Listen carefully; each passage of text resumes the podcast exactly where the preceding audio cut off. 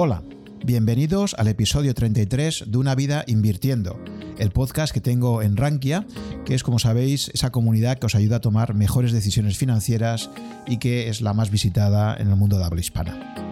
En este episodio os presento la segunda parte de mi conversación con Ricardo Pérez Marco, que es un matemático que ya en la primera parte, que os invito a escuchar si aún no lo habéis hecho, nos explica su trayectoria en el mundo del trading. Y en esta segunda parte aborda su faceta de veterano de Bitcoin.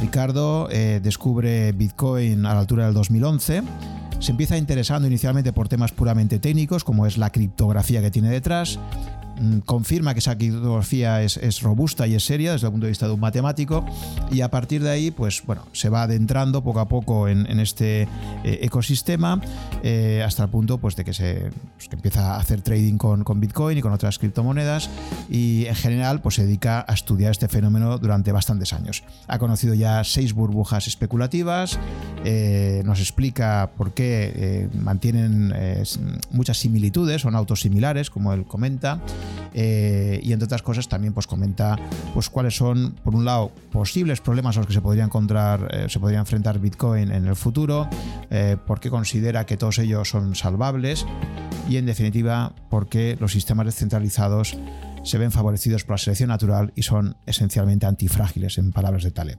Creo que es una conversación mm, enormemente apasionante y sin más os dejo ya para que podáis disfrutarla. Vale, eh, Ricardo, pues si ahora si te parece, vamos a pasar a, la parte ya de, Bitcoin y criptomonedas. Y entonces, dentro de tu evolución profesional, cuéntame cómo, cómo llegas a descubrir Bitcoin, por qué te interesas por esto y, por qué crees en estos 11 años que ya han pasado desde que, desde que empezó a, funcionar, eh, por qué crees que realmente eh, el tema de Bitcoin es un tema que te parece serio y que tiene, y que crees que tiene un futuro muy interesante. Sí, bueno, como yo creo que como todos al principio, eh, yo me enteré de Bitcoin de casualidad, mm, leer que existía en un foro eh, y, pues esto estoy hablando en el año 2011. Entonces mi primera reacción dice, bueno, pues una moneda descentralizada, ¿y cómo funciona esto, no? ¿Cómo es esto posible? Porque, bueno, pues no hay nadie que controle la moneda, ¿cómo es un ítem electrónico que se puede copiar? ¿Cómo, cómo funciona?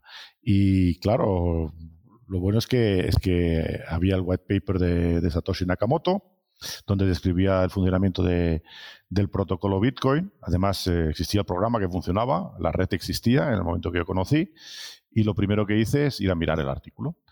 Y por curiosidad científica, ¿no? Y dice, bueno, además con, con, cierto escepticismo, porque, bueno, esto huele a timo, vamos a ver qué hay aquí. Y bueno, fue una sorpresa agradable ver que mm, al menos la parte matemática de criptografía era seria, estaba tratada correctamente. Uno de los temas en que yo he trabajado también es en criptografía, eh, porque de hecho mm, los sistemas dinámicos de la criptografía está bastante, bastante ligada. Hay, hay algoritmos como el algoritmo de Polar, de factorización, etcétera, que son esencialmente sistemas dinámicos discretos. Y de hecho, hasta en cierta ocasión organizé un curso de verano sobre criptografía con un punto de vista de dinámica. El caso es que em, me di cuenta que, mm, que las matemáticas, la criptografía estaba bien hecha y automáticamente yo ya sabía que eso no era un timo que la persona que había escrito eso no estaba intentando engañar a nadie, estaba intentando además hacer las cosas correctamente, eh, tras una primera lectura, pues mm, tampoco sabía si eso no tenía fallos, si podía funcionar bien, etcétera. Pero ya me enganchó y, comencé a interesarme más y a leer más lo que había alrededor de Bitcoin, cómo funcionaba la red. Me monté mi primer nodo de Bitcoin para ver cómo circulaban las transacciones. Eh, lo fantástico es que además con con la pues en, Bitcoin funciona que todas las transacciones quedan grabadas en la blockchain de Bitcoin. Tienes todo el histórico de movimiento de, de, la moneda, ¿no? Y eso es fantástico. Por primera vez en la historia tenemos una moneda en que podemos, tenemos, vemos exactamente cómo se mueve, sabemos cuántas, qué, qué cantidad de monedas hay, etcétera, lo cual es una novedad, ¿no? Y para alguien que le gustan los datos y hacer análisis de datos y hacer estadísticas, y pues es fantástico, ¿no? Bien, el caso es que yo continué interesándome, eh, pues lo primero que te encuentras luego es el, el foro de Bitcoin Talk, donde la gente eh, pues eh, discutía sobre mejorar el protocolo, eh, hablaba de todo, de trading, etcétera. Entonces yo ahí participé eh, pues en cierta época, hace muchos años, y, y bueno, eh, pues había un interés de tipo intelectual y también un interés de, darme cuenta que eso, eso tenía un recorrido importante, podía tener un recorrido importante y jugar un papel como competencia de las monedas clásicas, porque aportaba cosas nuevas, como por ejemplo una programación de la masa monetaria. Quiere decir que la inflación monetaria está programada, sabemos cuál es, y eso, eso quita una incertidumbre que tienen las monedas habituales, eh, que es importante. Hay una predecibilidad, hay una forma de predecir cuántos bitcoins se van a crear. Cada, ahora, actualmente, cada día se producen unos 900 bitcoins al día. Y luego, además, el creador había creado una moneda deflacionaria. Tremendo. Es decir, que, cada vez se producen menos bitcoins y, en el año 2140 ya no se producirán más. Eh, el total de bitcoins que se van a producir van a ser 21 millones. Ahora actualmente se han producido 18 millones y medio. Y bueno, eso es una novedad, porque la primera reacción de los economistas fue decir, em, por sus teorías un poco clásicas, que una moneda deflacionaria no podía funcionar. Pero los argumentos que daban eh, vaya, a mí nunca me parecieron convincentes. Te venían a decir que, bueno, pues eh, si una moneda es deflacionaria, quiere decir que va a valer más en el, en el, futuro. Y por lo tanto, si yo hoy puedo comprar un televisor, pues me espero unos meses y con el mismo dinero voy a poder comprar dos. Bueno, pues entonces, ¿qué? ¿No gastamos nada? Nos morimos de hambre, porque claro, cuando yo me voy a comprar, voy a hacer la compra, si me espero un mes, pues va, a ser mucho más barata. Pero eh, no tiene ninguna lógica, porque de aquí un mes sin comer me voy a morir, ¿no? Eh, bien, está claro que la dinámica de una moneda deflacionaria es muy diferente de la de una moneda inflacionaria. Además, hay otro aspecto que una de moneda deflacionaria se presta muy mal al crédito. Y eh, lo que viven los bancos, el sistema financiero, muchas veces es de crédito y de cobrar unos intereses, y eso es posible porque hay una inflación. En caso de, un sistema deflación, puramente deflacionario, el crédito eh, sigue teniendo sentido, pero un sentido mucho más reducido, porque eh, tú tomas prestado algo para poder devolver ese dinero más intereses. Y lo tienes que invertir en una empresa productiva que te, que te pague los intereses y además te dé un beneficio. Si esa moneda es deflacionaria, es que además de los intereses es que, es que tiene que producir mucho más. Entonces, bueno, eh, es un sistema nuevo que los economistas no estaban acostumbrados, se negaron a aceptar como válido y yo creo que es un gran revés que están recibiendo porque, eh, a ver, Bitcoin ahora no funciona como una moneda porque tiene una volatilidad importante y eso, eso es, es, eh, no, es, no es bueno para una moneda, pero la volatilidad, conforme, conforme el ecosistema de Bitcoin va creciendo, va reduciéndose de forma importante. ¿no? Entonces, es, muy interesante, a ver, el, primero lo que, lo que es realmente fantástico es que es la primera vez en la historia de la humanidad que vemos surgir un sistema monetario de forma espontánea. Nada más que por eso, yo creo que que los economistas monetarios tenían que haberse volcado plenamente a estudiarlo a fondo. Eh, creo que les ha parado un poco el aspecto técnico de Bitcoin, porque para entender correctamente Bitcoin hay que entender el protocolo, hay que meterse un poco en el código libre, eh, leer un poco, ver lo que pasa. Hay una parte técnica importante, ¿no? Que no están acostumbrados. Pero vaya, es como si eres biólogo y de repente aparece una especie nueva, ¿no? Pues, eh, pues fantástico, lo primero que quieres, quieres hacer es estudiarlo. Eso no, no, ha ocurrido, entonces mm, a mí eso me ha decepcionado un poco y más ha habido toda una corriente de negacionismo. Entonces los famosos artículos de Krugman, por ejemplo, en el año 2013, negando que pudiese servir para algo, la gente mm, no entiende correctamente cómo funciona Bitcoin, entonces dice que no tiene un respaldo. A ver, el oro tiene un respaldo claro que es lo que le ha hecho tener valor en todas las civilizaciones, incluso civilizaciones que estaban desconectadas y no tenían contacto. ¿no? Y es que es uno de los materiales más inalterables que uno puede encontrar en la naturaleza, con unas características de densidad, de, de apariencia, etcétera, que lo caracterizan. Y esas propiedades físicas hacen que sea difícil de falsificar, luego también es fácil de fundir y dividir.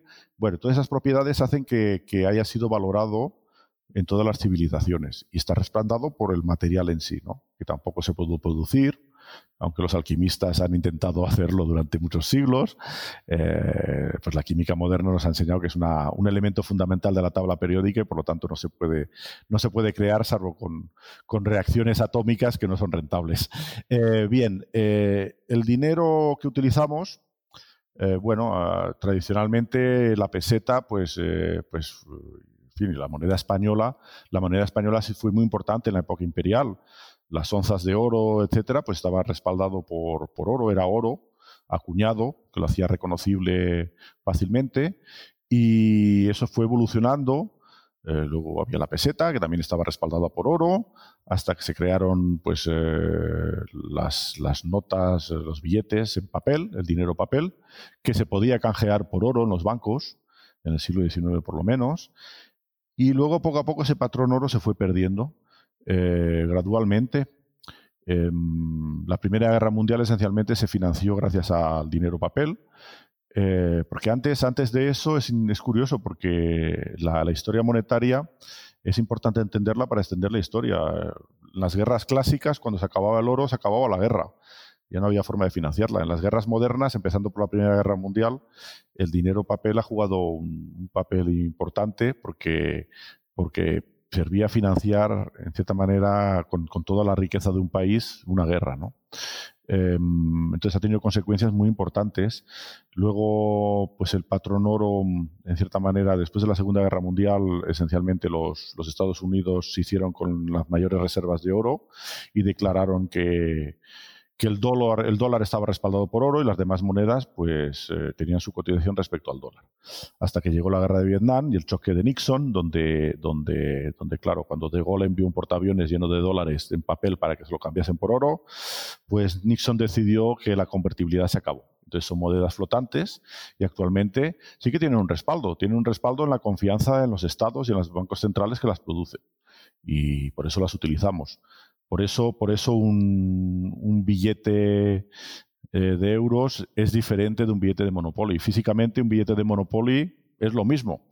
No, no hay ninguna diferencia física. Lo que, la única diferencia es que detrás eh, del billete de euros hay el respaldo de un Estado y la confianza en un Estado. Si la, esa confianza desaparece, pues el valor desaparece. ¿Y qué hay detrás de Bitcoin? Porque es una moneda virtual.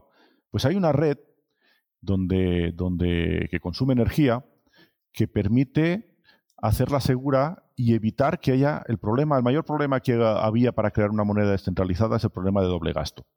Si yo tengo un, Bitcoin virtual, que es, pues en, forma, en forma de bits, en forma de fichero electrónico, por supuesto no me cuesta nada copiarlo. Entonces tengo que evitar em, que alguien pueda gastar eh, múltiples veces un mismo Bitcoin, ¿no? Entonces todo el, el sistema del protocolo de Bitcoin consiste en crear esa red que valida las transacciones y evita que haya un doble gasto. Y la forma para evitar de que, alguien haga trampas es que eh, esa validación se necesita emplear energía para validarlo. Y por lo tanto, alguien que quisiera hacer trampa necesitaría, necesitaría realmente mm, emplear mucha energía y mucha potencia de cálculo para, engañar a la red. Eh, entonces, hay todo un protocolo matemático detrás de ello que además también es físico por la energía que necesita para funcionar, que garantiza que es una moneda honesta. Es decir, que detrás de Bitcoin sí que hay algo que lo respalda y es esa red y ese protocolo que, lo, hace, lo hace seguro. ¿no? Entonces, claro, cuando, cuando, cuando un economista como Krugman viene a decir que no hay nada que respalde a Bitcoin, es que simplemente no, ha tomado tiempo para estudiarlo correctamente. Eh, en aquella época, en el 2013, em, pues para mí fue un placer escribir unos artículos sobre Bitcoin en la sección de tecnología del país. Y bueno, pues eh, escribí varios artículos donde intentaba explicar un poco cómo funcionaba Bitcoin, los intereses que tenían, etcétera. Y simultáneamente empezaron a publicar en la sección de economía artículos de Krugman, donde pues eso decía que Bitcoin era más o menos una estafa, luego de ciertos economistas oscuros que, que bueno, primero escribían barbaridades porque no sabían cómo funcionaba la red y asociaban Bitcoin al mundo de las drogas, eh, al, dinero B, etcétera. Y bueno, también decían lo mismo, que era, pues eso, pues, eh, en fin, sin ninguna base argumental, simplemente es cierto, es cierto que Bitcoin, como todo tipo, como toda moneda, se, utiliza para las actividades las más diversas y en particular en cierta época se utilizaba para comprar drogas, pero no en la misma proporción que se utilizan los euros o los dólares, por supuesto. Eh, el caso es que Bitcoin, al ser una moneda electrónica, permite, permite utilizarse en Internet de forma muy, muy cómoda y muy ágil. Bien, sí. Ricardo, sí, si quieres, por, ir repasando un poco, porque estás contando muchas cosas y vamos a ir digiriéndolas un poco para que también nuestros oyentes puedan ir un poco absorbiéndolo, ¿no? Porque si no, es mucha información y puede haber mucha densidad de. Em, respecto a lo que has comentado eh, al principio, respecto a la programación de la masa monetaria, efectivamente, una cosa que diferencia Bitcoin incluso del oro es que, como tú decías, eh, es como una especie de autómata que eh, al final producirá 21 millones de unidades. Una primera pregunta que surge, y, sé que hay algunos analistas o estudiosos de Bitcoin que, que esto lo cuestionan, un poco es el hecho de que eh, se decidiera por parte de Satoshi que fuera, no sé si fue Satoshi o luego ya la implementación práctica del algoritmo a primeros del 2009, ¿no? Pero esto de que, de que al final vayan a ser 21 millones de unidades y solo 21 millones de unidades, Fíjate que en un universo que está en permanente expansión, o por ejemplo el propio oro, que ya por el efecto Lindy, sabemos que el oro lleva 5.000 años de historia, que ha sido un buen patrón monetario, el oro al final es verdad que tiene una, inflación baja, porque sabes que desde la Segunda Guerra Mundial hasta ahora la tasa de crecimiento anual del oro no supera el 2%, que es una propiedad interesantísima, es decir, por mucho que, que suba el precio del oro, que ahora están máximos, la capacidad de tecnología humana que hay eh, no permite que eh, aumente más allá de un 2%. Mientras que con el crudo, por ejemplo, con otras muchas materias primas, si sube el precio, eh, hay unos incentivos y al final se produce mucho más. ¿no? Pero a mí personalmente una cosa que me ha sorprendido del planteamiento este, y quería saber un poco tu opinión, es ¿Por qué crees que Satoshi decidió que fuera eh, eh, una cantidad estrictamente eh, limitada a partir del 2140 aproximadamente, ¿no? ¿Y por qué no permitió, como en el caso del oro, pues que pudiera seguir habiendo un crecimiento? Ya digo, porque eso parece que vaya como contra la regla general, incluso ya te digo, del propio universo, ¿no? Que parece que está en expansión y, sí. bueno, pues es una pregunta muy interesante que me haces, porque además engancho con otro tema, y es que, como Satoshi dice, él lo que está creando es, el modelo que tiene es el modelo del oro, y lo que está creando es oro electrónico. Y es un alquimista electrónico del oro, en cierta manera. Eh, la cantidad de oro que tenemos en la Tierra también es finita y está acotada.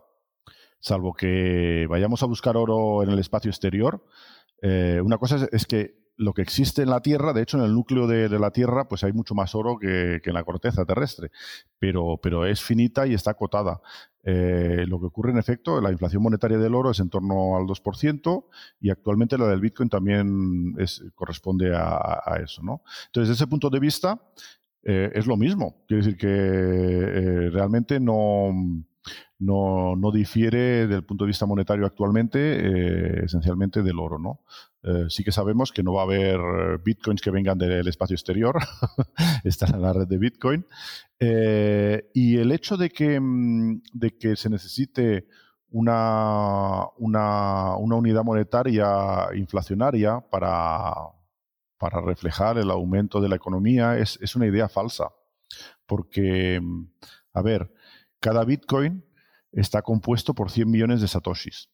Entonces, eh, la moneda es elástica en los decimales. Es decir, que si el Bitcoin empieza a tener mucho valor, pues en vez de utilizar un Bitcoin, pues vamos a utilizar milibitcoins o nanobitcoins o satoshis, que es la unidad básica actual, que es eh, un, Bitcoin está formado por 100 millones de satoshis.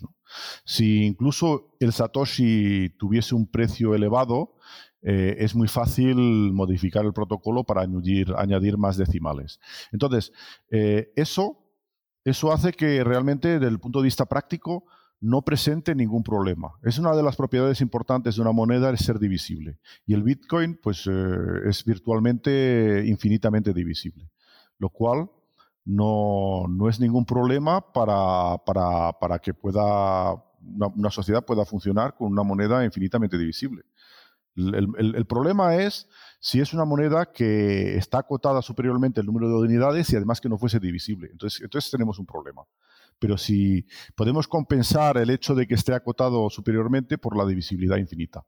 ¿De acuerdo? Entonces, claro, también los economistas no están acostumbrados a tener una moneda infinitamente divisible y de hecho, pues eh, en euros podemos ir hasta un céntimo de euro y si queremos operar con cantidades más pequeñas, pero claro, tampoco tiene mucha importancia porque las monedas fiat tradicionalmente han sido inflacionarias, entonces, entonces los, los, euros, las unidades básicas cada vez valen menos, o sea que no hay, no hay razón para aumentar los decimales, ¿no?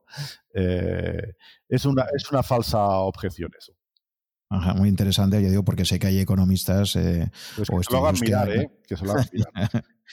Em, eh, no sé si eh, esto que estás comentando, hay un libro súper interesante que yo creo que está ahora pues un poco entre los libros de referencia para entender Bitcoin, que es el, el libro del patrón Bitcoin de Saifedean Amus es un libanés que está prologado también por Taleb, el libro, curiosamente.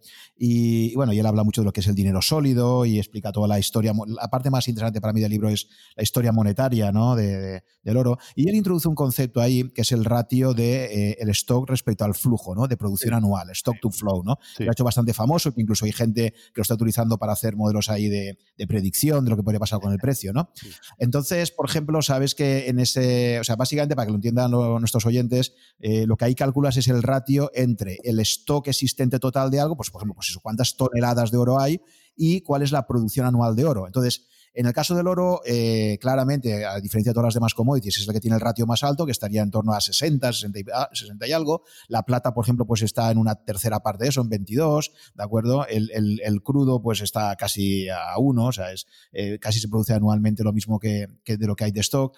Y Bitcoin, hasta el último halving, hasta este halving de mayo 2020, eh, estaba en 26, ahora ya se ha puesto creo que a 56 aproximadamente, y con el siguiente halving, ya en el 2020, eh, pues va a duplicar ese ratio el, stock respecto al flujo ¿no? que existe. En ese sentido, digamos, si, si... Entonces te quería preguntar si tú consideras que ese ratio es, relevante, ¿te parece, te parece muy interesante para, valorar eh, si un dinero realmente es bueno o no. Sí, sí correcto. Eh, a ver, el libro de Saifedan pues es interesante, da un histórico de, de, un poco la historia monetaria.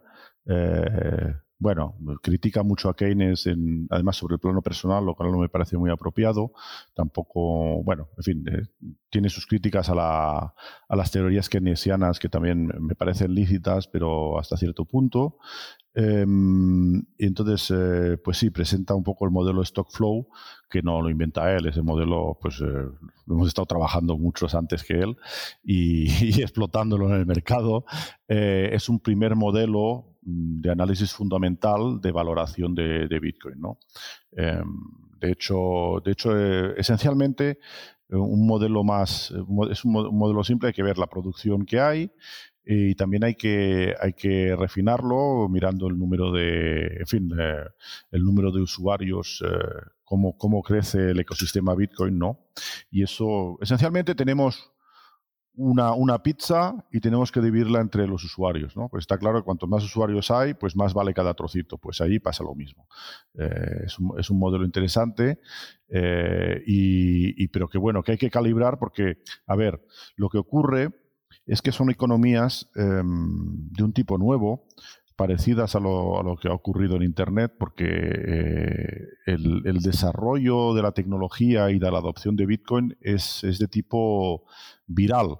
Eh, son, son las tecnologías nuevas, como por ejemplo las aplicaciones de móviles, etcétera. La adopción es viral, es decir, que al principio tenemos un crecimiento exponencial y tenemos una curva que es un sigmoide. Entonces, por supuesto, no hay nada que crezca indefinidamente de forma exponencial. El momento que llega a una cierta masa crítica, pues eh, ya no hay más, más forma de crecer de forma exponencial y la va, adoptando la gente, pero a un ritmo mucho menor. Para Bitcoin pasa lo mismo. Estamos aún en el periodo de crecimiento exponencial, pero va a tener un crecimiento sigmoidal. En el momento en que si se produce una hiperbitcoinización que vamos camino de eso, porque ahora actualmente estamos pasando a la fase en que, en que instituciones están invirtiendo en Bitcoin. Todos habéis oído hablar de las, fin, las noticias recientes de ciertas empresas como MicroStrategy, etcétera, que están, que están comprando bitcoins de forma, en fin, en su portfolio eh, habitual.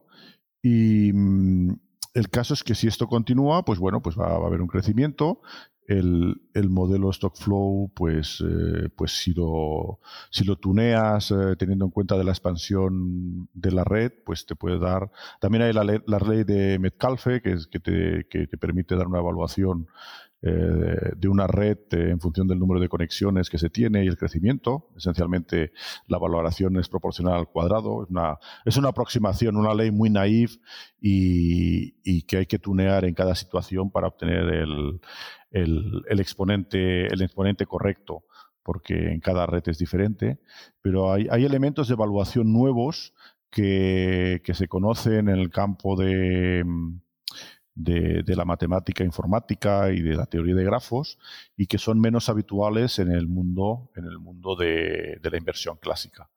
Eh, entonces, precisamente también uno de los errores clásicos que siempre sorprende es, eh, es eh, descubrir que ciertos inversores tradicionales, experimentados, pues cada vez que hay una burbuja de Bitcoin ven una burbuja y, predicen que se va a ir a cero. Entonces, claro, la, evolución de Bitcoin, aunque eh, el crecimiento sea exponencial, el precio es otra cosa. El mercado es muy líquido. En el momento que la gente compra, no hay muchos bitcoins en el mercado. Y en el momento que la gente vende, pues, eh, pues hay un exceso, hay una, una, oferta y demanda que es, que es altamente no lineal y podemos ver el histórico del precio, desde hecho empieza ya en el 2010 prácticamente, aunque si buscáis los datos no vais a encontrar datos hasta seguramente Mongox y tal, más difícil encontrar los datos anteriores, pero, pero ha habido burbujas, hubo burbujas antes cuando valía menos de un dólar.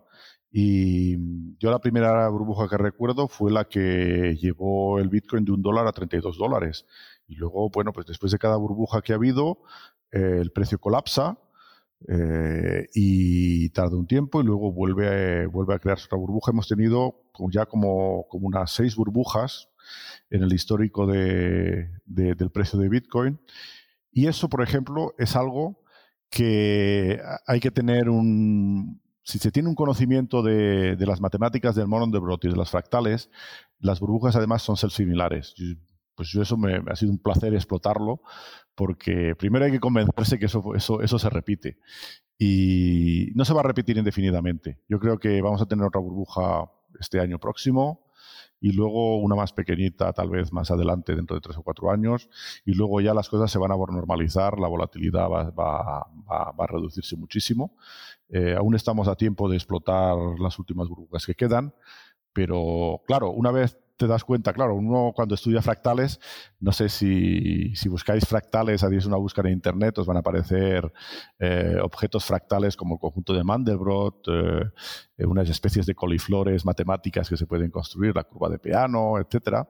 Entonces parece algo que, que, es algo que no tiene nada que ver con el con, con, con, con las finanzas pero tiene una particularidad, es que, es que eh, esas curvas fractales, esos eh, son objetos geométricos, em, se caracterizan por el hecho de que eh, en, partes microscópicas, cuando uno los mira con un microscopio, tienen una, se parecen al objeto macroscópico. Tienes una, una self-similaridad de, de, las estructuras infinitesimales con las estructuras macroscópicas. Ese tipo de, de objetos yo ya los encontré cuando, cuando trabajé en mi tesis. Eh, eh, precisamente en la teoría de Mandelbrot, del conjunto de Mandelbrot, se estudian lo que se llaman los conjuntos de Julia y de Fatou de, iteración de polinomios que tienen ese tipo de estructuras. Entonces fue muy, muy agradable reconocer ese tipo de estructuras en las burbujas de Bitcoin porque eh, esencialmente mm, sabemos que la próxima burbuja tendrá un poco el mismo aspecto no es exactamente la misma, tal vez no va a ser tan violenta, eh, puede estar un poco deformada, pero esencialmente lo natural ahora es esperar que el Bitcoin, pues en la última burbuja llegamos a 20.000, recientemente hemos tocado un poco máximos históricos, pues se vaya a más de 100.000. Entonces cuando digo más de 100.000 pueden ser hasta 200.000 o a gente que dice 300.000.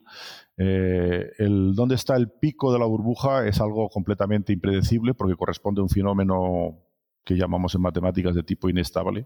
Es como un fenómeno cuando, si uno hincha una burbuja, cuando explota, ¿no? Una burbuja física, ¿no? Uno, infla un globo Eh, ¿Cuándo explota? Pues sabemos que va a explotar porque no, va, no, puede, no puede expandirse indefinidamente, pero el momento exacto es, eh, es, prácticamente imposible de predecir porque lo que ocurre a menudo es que la mínima inestabilidad, a partir de cierto momento crítico, la mínima estabilidad lo va a hacer explotar. Eh, pues para las burbujas financieras pasa lo mismo. No, no es fácil definir, adivinar cuándo explota ni tampoco hasta cuándo va a bajar. Eso depende un poco de la liquidez del mercado, etcétera. Mm, claro, fíjate aquí, Ricardo, que el problema que tiene muchísima gente es que como ha entrado en el mundo Bitcoin, lo ha descubierto fundamentalmente, yo creo que fue a raíz del rally que hubo a finales del 2017, cuando se puso a 20 mil dólares, ahí es cuando se hizo más famoso, ahí es cuando... Y a raíz de eso, cuando luego se despeñó y se ha ido a, valores mucho más abajo, pues es cuando muchísima gente, fíjate, esto era una burbuja, no sé qué tal. Claro, si uno se le... Estaba viendo ahora tu artículo ya del 2013, noviembre de 2013, que titulabas en el país El Bitcoin imparable. Fíjate, empezabas diciendo, la cotización del Bitcoin acaba de superar máximos históricos de cotización de abril de 266 dólares, rebasando ampliamente los 300. Esto es 2013. Tú estás hablando de que acaba de superar los 300 dólares, ¿no? Entonces, claro, tú tienes ya esa trayectoria, ese contexto, para que, como tú decías, has vivido ya seis burbujas nada menos, y, has visto, y yo creo que lo interesante de Bitcoin, también me acuerdo que eso lo comentaba Adolfo Contreras en otro podcast que grabé con él, que él decía, mira, yo me empecé a interesar seriamente por Bitcoin eh, cuando empecé a descubrir que después de cada burbuja y, ese, y, su pinchazo, pero los nuevos mínimos siempre eran mucho más altos, o sea, siempre va hacia arriba. Sí. ¿eh? Y claro, y eso es una cosa que mucha gente que, ha, criticado esto bastante, y recuerdo pues algún debate que hemos tenido en, eh, también en, en, Rankia, en un webinar que hicimos con, Fernando y, Ginares, Francisco Ginares, eh, me acuerdo que Fernando decía mucho, no, esto es una burbuja, porque fíjate tal. Y yo, sí, sí, pero es que es una burbuja que ha, que ha revivido ya muchas veces, ¿no? Entonces, ¿tú qué dirías frente a eso, a la gente que comenta que esto, pues eso, no deja de ser una burbuja y que al final acabará explotando definitivamente y yéndose a cero? A ver, eh, que Bitcoin tiene burbujas es innegable y bueno, por ejemplo, lo que comentas, yo recuerdo eh, coger un avión en París, eh, pues cuando estaba en esa burbuja de 200 y pico dólares y despegar con ese precio y aterrizar en Madrid con el precio desplomado un 80%. Eh, en fin, por supuesto tenía mis posiciones puestas y se ejecutaron, etcétera, ¿no? Pero eh, lo, que, lo que quiero decir es que, bueno, pues eso, eso, que es una burbuja está clarísimo, que hay esos fenómenos de burbujas. Lo que la gente no tiene claro es que no todas las burbujas son iguales. No es lo mismo una burbuja puramente especulativa, eh, como la de los, la que siempre se cita de los tulipanes, o burbujas de inestabilidad por liquidez del mercado, ¿no? Entonces, eh, también ocurre una cosa, que la gente tiene razón, es que el Bitcoin podría valer cero. Eso es cierto, ciertamente es cierto, porque, por ejemplo, el oro nunca va a valer cero, porque tiene, tiene otras utilidades, no solo en joyería, pero también se puede utilizar en electrónica, etcétera, ¿no? Cuando, cuando el medio monetario tiene otra utilidad, eh, el valor no puede llegar a ser cero. Eso es perfectamente cierto, pero una cosa curiosa que yo no he visto en los libros de economía y que, bueno, tras mucha reflexión eh, quiero haber entendido lo que ocurre. Yo quiero tener una moneda, prefiero una moneda que no tiene una utilidad de tipo industrial o físico. Por ejemplo, eso explica, por ejemplo, por qué el oro es mejor moneda que la plata o que el platino o el paladio. Tanto el platino como el paladio son metales preciosos raros que podrían utilizarse como monedas, pero se utilizan industrialmente, sobre todo, por ejemplo, en la industria de catalizadores, en la industria del automóvil. Entonces, yo no quiero tener mis ahorros eh, depositados en, un medio monetario como el platino o el paladio, o al menos no quiero tenerlos todos, una mayoría, podría tener una parte para diversificar, que es sensible a la industria del automóvil. Yo precisamente si, tengo unos ahorros que, o una inversión que quiero mantener en el tiempo, prefiero que sea independiente de cualquier tipo de actividad económica. Y para la plata ocurre lo mismo. ¿no? Entonces, eh, eh, el, que, el que el medio monetario tenga una utilidad física o industrial tiene la ventaja de que no puede valer, llegar a valer cero, pero tiene la desventaja de que uno está expuesto a, otros mercados que tal vez no lo desee. Yo si quiero estar expuesto al mercado del automóvil, pues, eh, pues invierto en acciones de, empresas automovilísticas. Eh, entonces hay que, darse cuenta de que, de que no todas las burbujas son iguales. Y, precisamente ese fenómeno de que cuando la burbuja explota, eh, pues llegamos a mínimos que están por encima de los mínimos anteriores, eso todos los traders lo sabemos, que es un signo de que algo fundamental está ocurriendo por debajo que no lo deja bajar más. Y precisamente también también os digo que el Bitcoin yo os garantizo que no va a llegar a cero porque en el momento en que valga pues una, una milésima o diez milésima de, euro, los compro todos, vaya. Pero bueno, quiere decir que eh, entonces hay una, hay una confusión y tal vez eh, una comprensión poco profunda de lo que de, los diferentes tipos de burbujas. Eso, es, ese, análisis fino de diferentes tipos de burbujas no lo he visto eh, hecho, hecho seriamente en ningún sitio. Y, pues un campo interesante de trabajo, ¿no? Sí, eh, bueno, hay, hay, algún libro sobre inestabilidades monetarias, hay todo un tema que se llama econofísica, que eh, analizan un poco los mercados eh, pues desde una perspectiva de, físicos con muchos datos y, y, bueno, viendo fenómenos que, en otras partes de la física se ven, como mecánica estadística, etcétera. El caso es que, es que no todas las burbujas son, iguales. Entonces, claro, cuando hay un timo, una, una pirámide Ponzi, una pirámide Ponzi también es una burbuja, pero no tiene ninguna base sobre la que sostenerse. Eso, eso las pirámides Ponzi no, yo no he visto, no conozco ninguna pirámide de Ponzi de que después de haber explotado haya resucitado. Y el Bitcoin ha resucitado, las burbujas de Bitcoin han resucitado seis veces. Entonces, cuando, cuando alguien plantee ese argumento, que me explique, que nos explique por qué es así, ¿no? Entonces, claro, pueden decir que, bueno, que es toda una burbuja a largo plazo. Bueno, pues, eh, pues nada, pues si quieren estar mirando, yo mientras tanto voy haciendo caja. Sí, sí, la verdad es que es un tema. El tema de las burbujas, yo creo que lo que tú dices, ¿no? Que en general se mezcla todo y se mezcla la burbuja de los tulipanes que explotó una vez con. O sea, eh, creo que aquí falta mucho más rigor científico a la hora de entender toda la teoría de burbujas y por eso sería interesante tener alguna obra de referencia que, que abordase esto con más profundidad. Desde ¿no? psicológicos son muy parecidas. Hay todo, en fin, todos los libros sobre lo que Soros llama la manía, manía de, en fin, pues eso, con el momento que, hay una burbuja todo el mundo compra sin reflexionar, hay algo muy visceral, eh, los animal instincts, ¿no? De Keynes también, eh, la gente no quiere estar fuera cuando esto está subiendo, en fin, precisamente es el tipo de, de fenómenos de masa irracional que, conduce a precios irracionales y luego, pero bueno, eso es el mercado, eso no tiene nada que ver con la tecnología de Bitcoin, eso luego es, el mercado libre como, como, lo valora, ¿no? Y lo que descubrimos es que las valoraciones de mercado, de mercado no son lineales, no son, no, no va a crecer de forma exponencial sin correcciones, etcétera. El mercado tiene unas inestabilidades y una volatilidad que son, son propias a, la forma en que se negocia. Y si luego miramos históricamente y hacemos una media móvil, pues digamos de dos años, pues vemos, vemos que eso crece, ya no hay burbuja, crece de forma exponencial bastante predecible. ¿De acuerdo? Pero claro, hay que tener, hay que tener un poco eh, eh, el entendimiento y, el temple de, mantener, eh, cuando hay esas correcciones, de mantener las posiciones o de comprar o, bueno, pues adaptarse un poco a la dinámica de mercado propio que, es del Bitcoin y de las criptomonedas. Vale, volviendo un poco a la similitud con el oro, que yo creo que es el antecedente inmediato más importante, eh, hemos hablado del patrón oro, efectivamente, y aquí hay una serie de fenómenos muy interesantes que también conviene entender y estudiar para, saber un poco pues, lo que podría pasar también con Bitcoin, ¿no? o lo que no pasará en el caso de Bitcoin.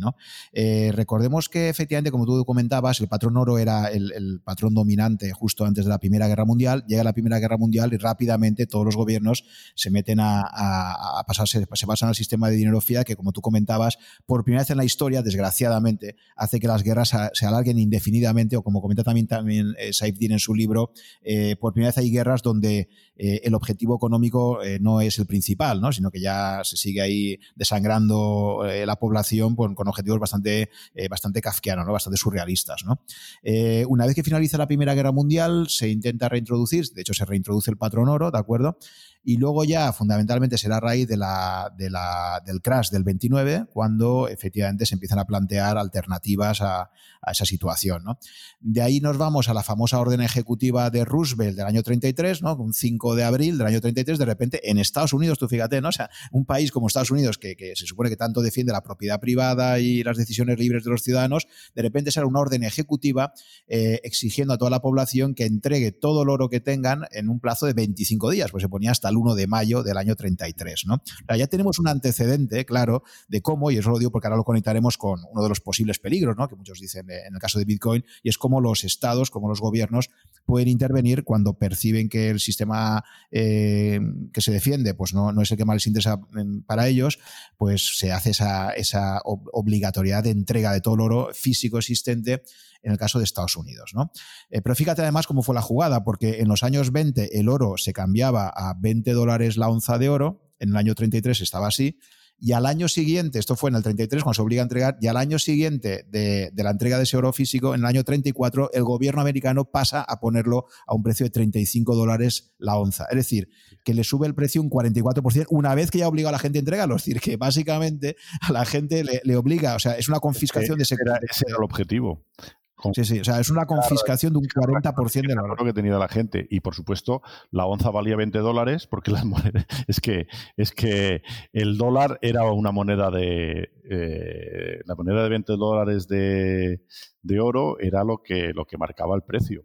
Y sí, eh, claro, hay gente que, argumenta eso, que, que, el Estado puede, puede ilegalizar el Bitcoin y la, forzar a la gente que lo entregue pero yo digo que miren, que, que, se estudien la historia, porque eh, pues eh, Roosevelt pudo, pudo, emitir la orden ejecutiva que, quiso y cierta gente entregó parte del oro, pero como, como, los numismáticos saben bien, las mejores monedas de oro americanas se encuentran en Europa.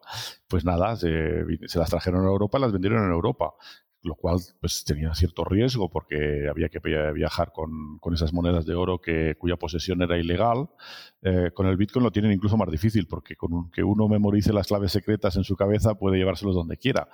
Eh, en fin, que mm, eh, siempre ha habido en efecto un intento de confiscación del oro. de hecho, la historia, la historia de muchas historias, las historias nacionales, incluso de España y de muchos países, se se entienden bien siguiendo la historia del oro, ¿no? Eh, la confiscación del oro ocurrió también en la Guerra Civil en España, tanto en el bando republicano como en el bando franquista. Eh, las reservas de oro españolas, pues eh, la República pudo sobrevivir un poco gracias a comprar material y las reservas de oro se fueron a Rusia, una gran parte. Franco rehizo reservas de oro vendiendo tungsteno a, los alemanes, eh, que era un material de guerra importante. El oro alemán era, de hecho, oro robado las reservas belgas y francesas.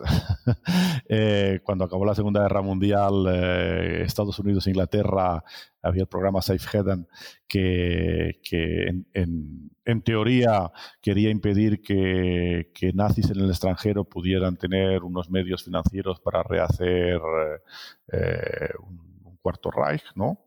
Em, y, reclamó el oro alemán, que era ahora español, pues puesto que se había, se había ganado vendiendo el oro, el tungsteno a los alemanes, a Franco. Eh, esa historia no está escrita muy bien en ningún sitio, pero si uno investiga, lo que hizo es dar un, los americanos dieron un préstamo a Franco y el, con la condición de que depositara el oro en, en, en Fort Knox, estaba de hecho custodiado por Estados Unidos y Franco pues no pudo devolver ese préstamo y el oro se quedó en Estados Unidos como era el objetivo del programa Safe. Eh, de esa manera, de hecho, después de la Segunda Guerra Mundial, prácticamente Estados Unidos se hizo con las reservas planetarias de oro y pudo, pudo fijar un, patrón oro del dólar. ¿no?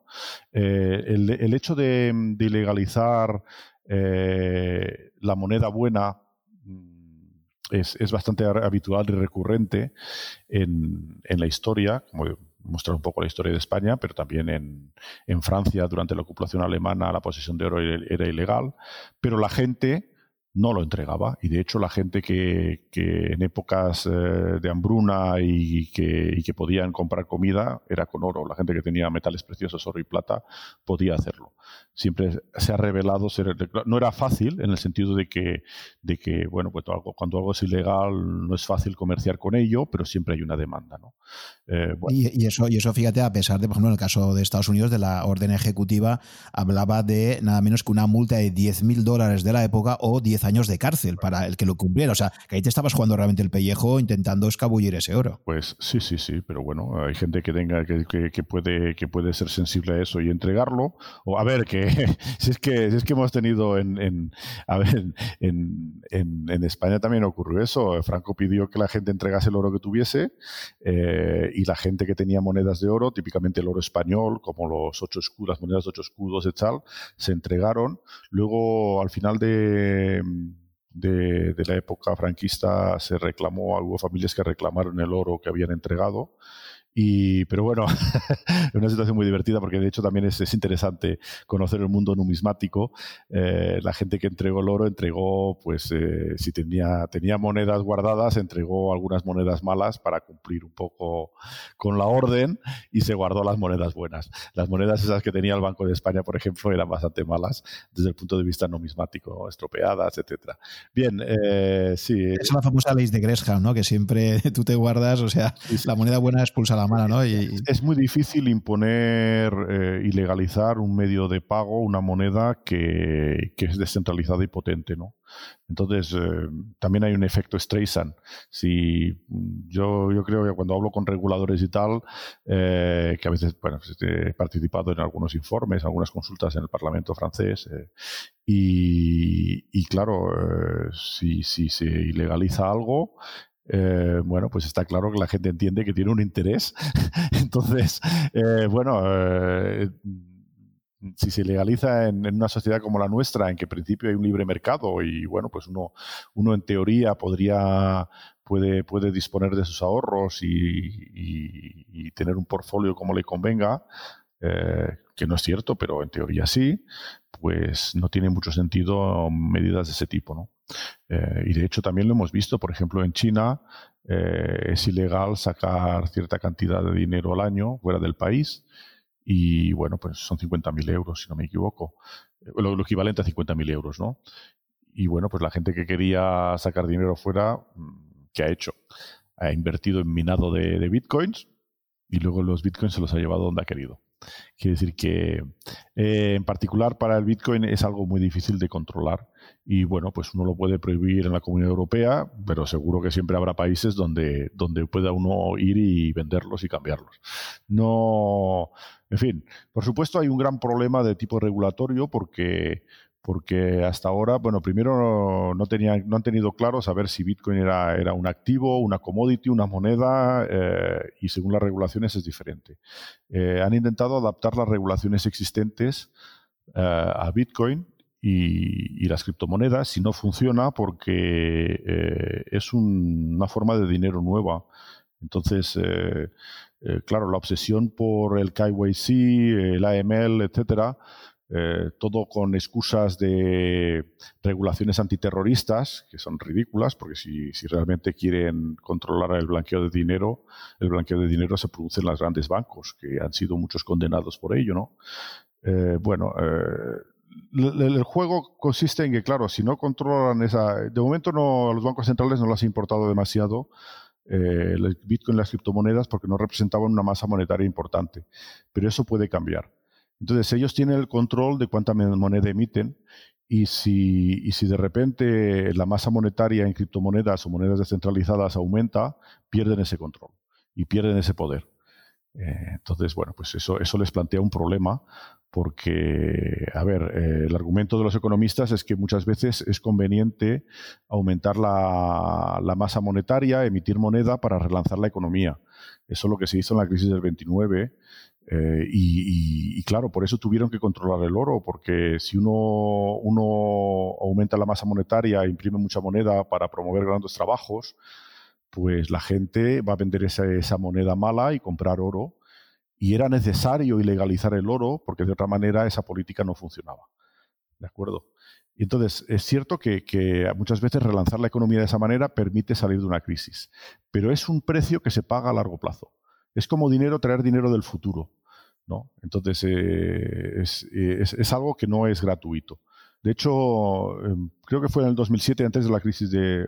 fue en enero de 2008, antes de la crisis que hubo importante, eh, escribí un artículo en El País donde precisamente hablaba de eso. Que recomiendo que le echéis un vistazo porque es sobre, sobre las matemáticas financieras y cómo, y cómo, cómo, cómo permiten ese tipo de mecanismos de traer dinero del futuro y la deuda Quiere decir, la deuda hay que entenderlo correctamente. La deuda, el crédito solo tiene sentido si se emplea en una, actividad productiva. Tomar un crédito para comprar una casa es algo tremendo, no, no debería permitirse, porque una casa no produce nada.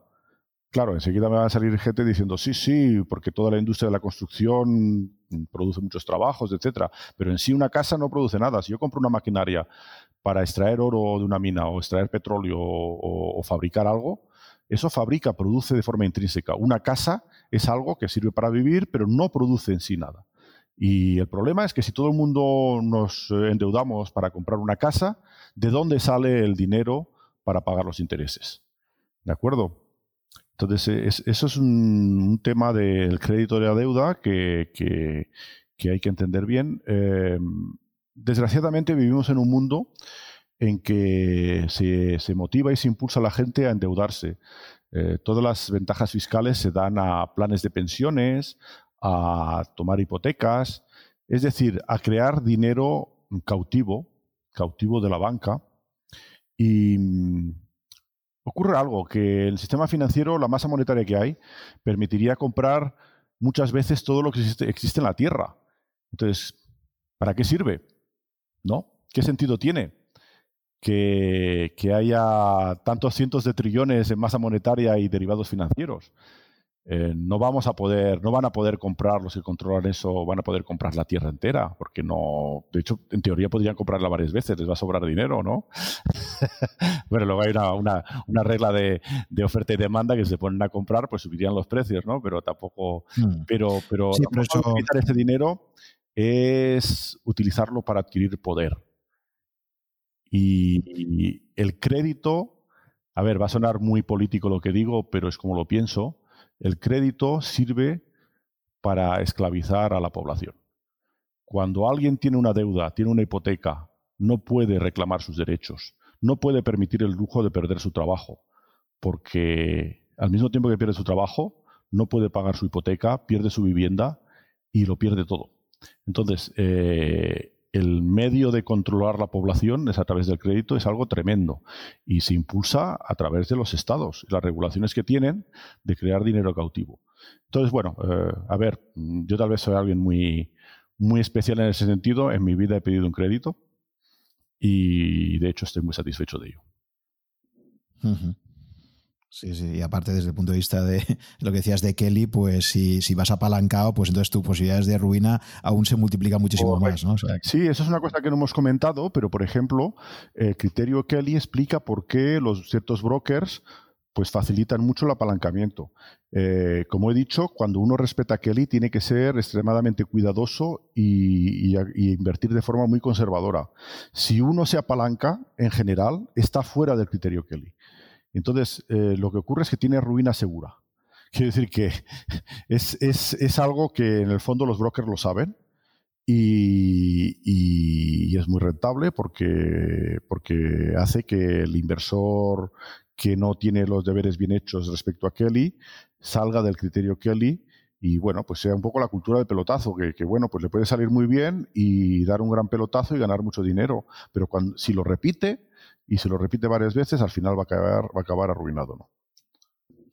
Claro que uno se puede apalancar, a ver, eh, que si uno tiene un capital y coge una pequeña parte y se apalanca con esa pequeña parte, con, con, un, pues que está dispuesto a perderlo y si lo pierde es compatible con Kelly del capital enorme que tiene detrás, pues no hay ningún problema, se puede hacer. Pero, pero hay que ser consciente de, de Kelly de forma global. Vale, quería que, que, explicas otro concepto muy importante que introduce Taleb, que es el de antifragil, antifragilidad, y, por qué consideras, eh, igual que lo dice Saifdin también y mucha gente, que realmente Bitcoin es un sistema antifrágil, ¿no? Sí, de hecho ha sido muy interesante porque, porque yo con Taleb siempre le he insistido, digo, mira, es que eh, eh, Bitcoin es el, es el, ejemplo perfecto de, primero, de cisne negro, de sistema monetario que surge de forma completamente inesperada, un fenómeno que nadie espera de repente, y menos viniendo de unos foros de informáticos, de cypherpunks, de anarquistas cibernéticos. Y eso hay un fenómeno de, cisne negro y luego eh, eh, Bitcoin es un buen ejemplo de antifragilidad y en general a ver, para no sé si, la audiencia está informada de en qué consiste la noción de antifragilidad, aunque me parece que habéis hablado de ello en, en, podcasts anteriores. Em, algo es frágil cuando, bueno, cuando, cuando se rompe o se estropea tras un, evento inesperado. ¿no? Algo robusto si resiste, pero cuidado, algo robusto resiste hacia cierta, cierta presión. En el momento en que, en, que, en que la fuerza supera esa robustez, se rompe también. ¿De acuerdo? Y algo antifrágil es algo que se adapta a lo que ocurre. Entonces, incluso si se dan condiciones desfavorables, pues va a continuar a sobrevivir. Entonces, hay, hay una fábula célebre de La Fontaine, del junco y el roble, que, que muestra cómo el junco es antifrágil comparado con el roble. Aunque el roble sea robusto, más robusto, cuando hay una tormenta, pues el junco se dobla y no se rompe y a partir de cierta violencia de la tormenta el, roble acaba, acaba derribándose, ¿no? Acaba siendo derribado por el viento.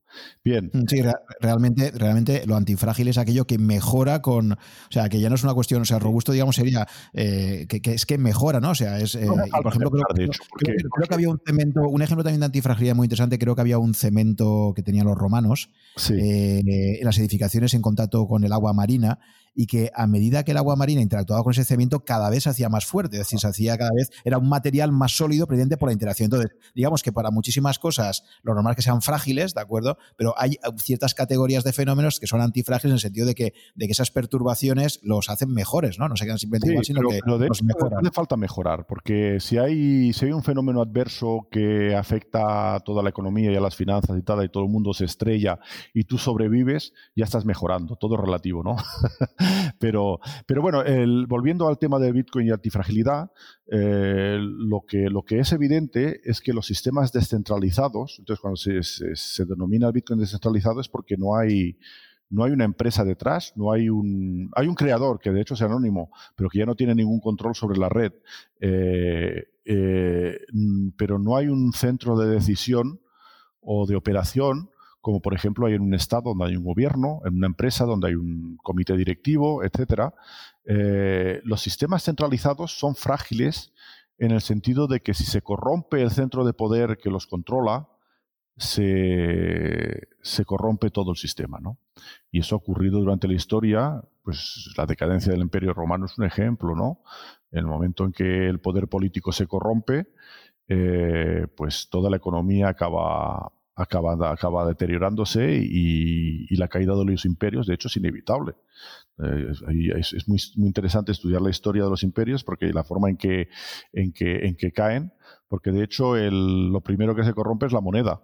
Y en la época romana, pues, eh, pues contaba que antes se utilizaban los denarios como moneda de plata, pues Carcaya creó el doble denario, que era un denario que, bueno, pues, pues valía el doble, pero tenía la misma plata, y, luego poco a poco eh, el contenido en plata fue disminuyendo y al final pues la moneda prácticamente no contenía nada de plata, se fue deteriorando la moneda en sí.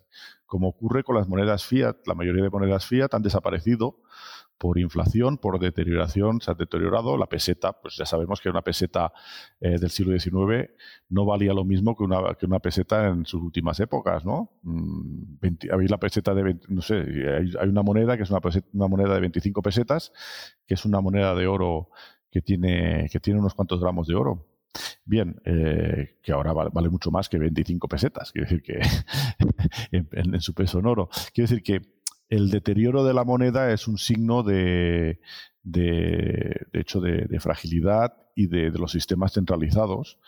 Y, bueno, y, lo, y, lo, que técnicamente en economía se llama el señoreaje, es decir, que históricamente, obviamente, los gobernantes utilizaban ese sistema, fíjate, los, los, los, romanos utilizaban hasta el recorte de monedas, ¿no? que era estar agitando monedas ahí dentro de unas bolsas inmensas para que fueran soltando esquirlas y con eso volver a, y con eso volver a acuñar. ¿no? Entonces, claro, eh, lo interesante aquí es que el señoreaje efectivamente al final era... Eh, lo que era como una especie de impuesto que tenía el que tenía el privilegio del monopolio de emisión. ¿no? Sí, es y, una, y, una, cosa interesante que yo veo en Bitcoin, eh, que no estoy dándole vueltas también, decía, vamos a ver, el señoraje en Bitcoin, donde está cada vez que se pierde un Bitcoin, lo interesante es que los que ganan son todos los propietarios de Bitcoin que existen, ¿no? Porque así como en el caso del dinero fiat, en el caso de que eh, tú quemes un billete, lo, lo, tienes por el cuarto de baño, lo que sea, pues eso es una ganancia neta para el Banco Central, ¿no? Porque al final no deja de ser un pasivo del Banco Central. Pero en el caso de Bitcoin, cada Bitcoin que se pierde es una ganancia distribuida para todos los propietarios de Bitcoin, ¿no? O sea, que es, un tema... A este propósito, es bueno recordar que quienes aún tengan pesetas pueden cambiarlas hasta, hasta final de este año. A partir de este año ya el Banco de España no va, no va a cambiar las pesetas por euros, que lo sepáis. Ah, pues eso no lo sabía, ¿en serio? ¿No habían dicho que era indefinido el, tiempo ah, que se podía hacer? Eh, en fin, si no han cambiado la ley era hasta, pues esto, hasta final de 2020. Eh, pues se calculaba que creo que había más de 2.000 millones de, euros pues aún sin cambiar. Eso es un señoreaje de libro, ¿no? O sea, oye, pues se ha embolsado la Casa de la Moneda y el Gobierno, ¿no? No, bueno, el, el señoreaje en efecto, por eso hay una regulación, una emisión centralizada de moneda, es que incluso cuando se, emitía moneda, claro, ahora la moneda que se emite, el material no vale nada, es papel, pero incluso cuando se emitía moneda de oro y de plata y se acuñaba con la efigie del monarca de turno, pues, eh, a ver, se añadía un valor, y es decir, que se estandarizaba un poco el tipo de oro, ¿no?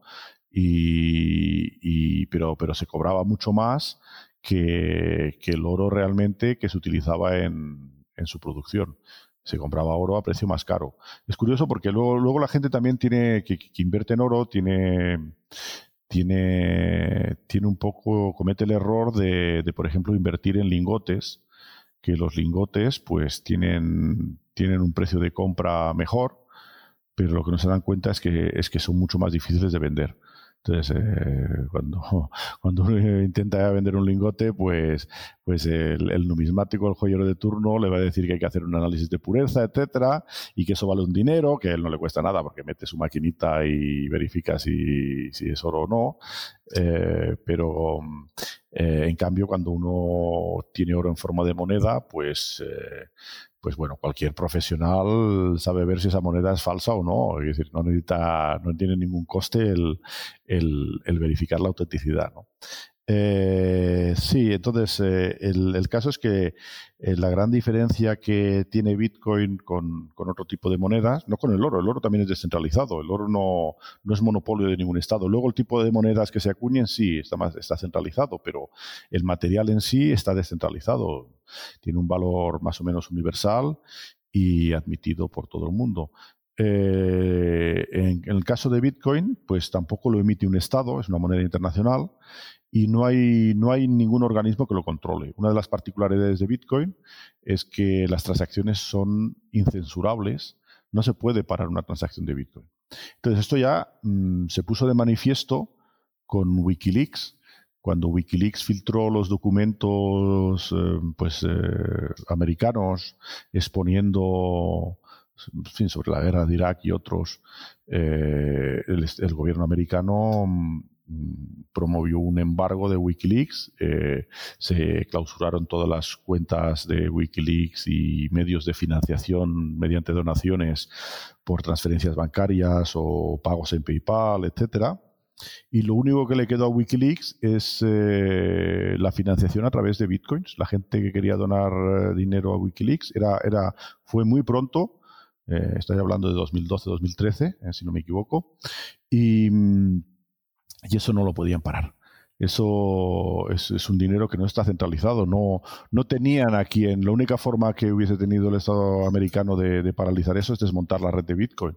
Pero claro, la red de Bitcoin está formada por miles de nodos de ordenadores que funcionan en domicilios particulares, en, incluso hay uno que funciona en un satélite. En fin, quiere decir que, eh, la red de Bitcoin está concebida de manera que nadie pueda censurarla ni, ni prohibirla. ¿no?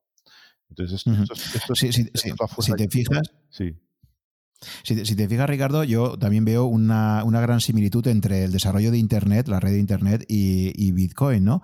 Y, para mí tienen en común lo siguiente. Fíjate que en el caso de, Internet sí que el origen es completamente diferente porque es un, proyecto eh, del gobierno norteamericano precisamente buscando eh, el poder tener esa defensa, eh, que no hubiera un ataque a un, centro de mando suyo y que eso lo destruyera. Pero claro, fíjate que durante la fase inicial del desarrollo de, de Internet está durante muchísimo tiempo, digamos, no hizo ruido, se fue desarrollando poco a poco y llegó un momento ya en el cual efectivamente pues la cosa escapa a los gobiernos y se dan cuenta de que efectivamente en esa red circulan muchas más cosas de las que seguramente les gustaría controlar, ¿no? Pero ya ha pasado una masa crítica y ya no puede hacer nada. En Bitcoin pasa un poco lo mismo, ¿no? Al principio cuando empieza el sistema era extremadamente frágil, ahí sí que podía haber sido rápidamente cortado, pues como de momento han paralizado el proyecto de Libra, por ejemplo, ¿no? Eh, pero a partir de un cierto momento, y por eso, por, ejemplo, también comentaba Satoshi, creo que era en el 2010 o por ahí, cuando Wikileaks eh, le, pide empezar a poder pagar con bitcoins y dice, no, no, no es el momento aún de que no, no me leíais esta, porque si ahora permitís que en Wikileaks empiece a pagar con bitcoins, se le va a dar demasiada notoriedad y estamos aún en un momento de desarrollo muy, muy eh, temprano y, y, por lo tanto sí que hay bastante peligro aquí, ¿no? Pero claro, cuando esa red poco a poco se va desarrollando, llega un momento, pasa como un umbral, una masa crítica y a partir de ahí ya va básicamente es imparable. Sí, bueno, lo que pasa es que en, efecto, en aquella época Satoshi, que participaba en el foro de Bitcoin Talk, eh, lo manifestó, que era que, constituía un peligro que, que, Wikileaks recibiese donaciones en forma de, de Bitcoin, ¿no? Por la atención que eso aportaba a Bitcoin, que en ese momento estaba desarrollándose. Eh, está bien el ejemplo que mencionas de Libra. Libra está promovido por, por una empresa por Facebook, entonces claro, es trivial pararlo. Y además, eh, pues eh, no es ninguna sorpresa que el Banco Central Europeo y gobiernos como el francés, etcétera, han dicho que no, iban a permitirlo porque hubiese sido, es una forma de, dolarizar la economía europea, digamos, pues una injerencia extranjera en, en algo que consideran que la moneda oficial en Europa es el euro eh, ese ejemplo de, proyecto no centralizado que es muy fácil de parar si se quiere parar. Em, entonces, eh, con Bitcoin esto no ocurre y, la fuerza de Bitcoin está en esa, en esa descentralización que es nueva. Eh, a ver, es nueva, salvo que el oro también está descentralizado, pero porque, porque, porque bueno, el mismo oro puede, vale, se puede vender en todo el mundo, incluso sin permiso de nadie, siempre encontrarás a alguien que lo quiera comprar pero, mm, pero desde el punto de vista eh, monetario, Bitcoin es electrónico además. Entonces se introduce unas novedades que son únicas eh, a Bitcoin y que, representan, tienen una antifragilidad respecto, respecto a cualquier mm, eh, guerra monetaria gubernamental que pudiese haber. Pues sí, los gobiernos pueden prohibir pagar con bitcoins, pueden prohibir a las empresas aceptar bitcoins, pueden, pero no van a, poder hacer desaparecer el Bitcoin. Imposible. Entonces pueden dificultar las cosas mucho, pero de nuevo, eh, si haces una orden estilo la orden de Roosevelt y lo haces ilegal, pues bueno, pues va a circular por otros circuitos y, ya está. Entonces, luego también eh, lo que comentaba antes en 2013, que se asociaba todavía toda una prensa negra sobre Bitcoin, se asociaba al dinero negro, a al tráfico de drogas, etcétera, al terrorismo. A ver, todo tipo de dinero se ha utilizado para esas cosas, pero no es algo que, que sea que sea eh, particular a Bitcoin. Y además voy a decir más, en el caso de Bitcoin, es mucho más fácil trazar las transacciones de Bitcoin que trazar las transacciones bancarias. En la blockchain está todo. Y de hecho, como demuestra el caso de Silk Road, Silk Road era el, superstore de las drogas en, el dark web, donde se vendían y compraban drogas con Bitcoin. Eh, gracias a la blockchain de Bitcoin, pues, eh, pues pudieron, pudieron localizar a, vendedores y compradores, etc. Eh, ahora ya las cosas se han sofisticado y se utiliza Monero, que es una moneda que tiene también una blockchain, pero es completamente intrazable, eh, que es mucho más opaca, que Bitcoin. Eh, de hecho, a mí me encantaría que los gobiernos adoptasen Bitcoin porque hacen sus presupuestos. si trabajasen con Bitcoin, podríamos ver en la blockchain que cada partida de presupuesto se destina a, podemos, tener una transparencia total sobre, sobre, sobre dónde se destina estos bitcoins, ¿no? Eh, de hecho, es una forma. Eh, lo único que es anónimo en Bitcoin es, es quien controla las claves de cada dirección. Pero dónde están los Bitcoins, en qué dirección están, los puede ver cualquiera. Y es, es una transparencia importante y que creo que, también es algo valioso. Es algo valioso y, bueno, pues, eh, pues presentado, utilizado de la buena manera, eh, aporta un valor a las cuentas de, un Estado o de una empresa que podría ser completamente transparente de cómo utiliza sus bitcoins y, hacer que la gente directamente pueda verificarlo.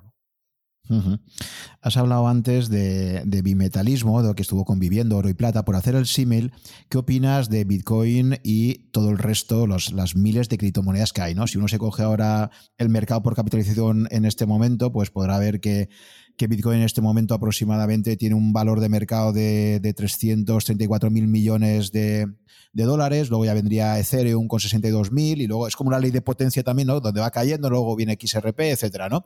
Eh, entonces, bueno, el mercado ahora mismo pues tiene miles de criptos ahí entonces, te quería preguntar, eh, primero, si siguiendo por el tema del efecto Lindy siempre, ¿no? Ver lo que ha pasado eh, en otros dominios y, si esto podría tener aplicación aquí, ¿crees que podría darse una suerte de bimetalismo en el caso de Bitcoin? ¿O eres un maximalista de Bitcoin y consideras que está Bitcoin y todo lo demás es, es?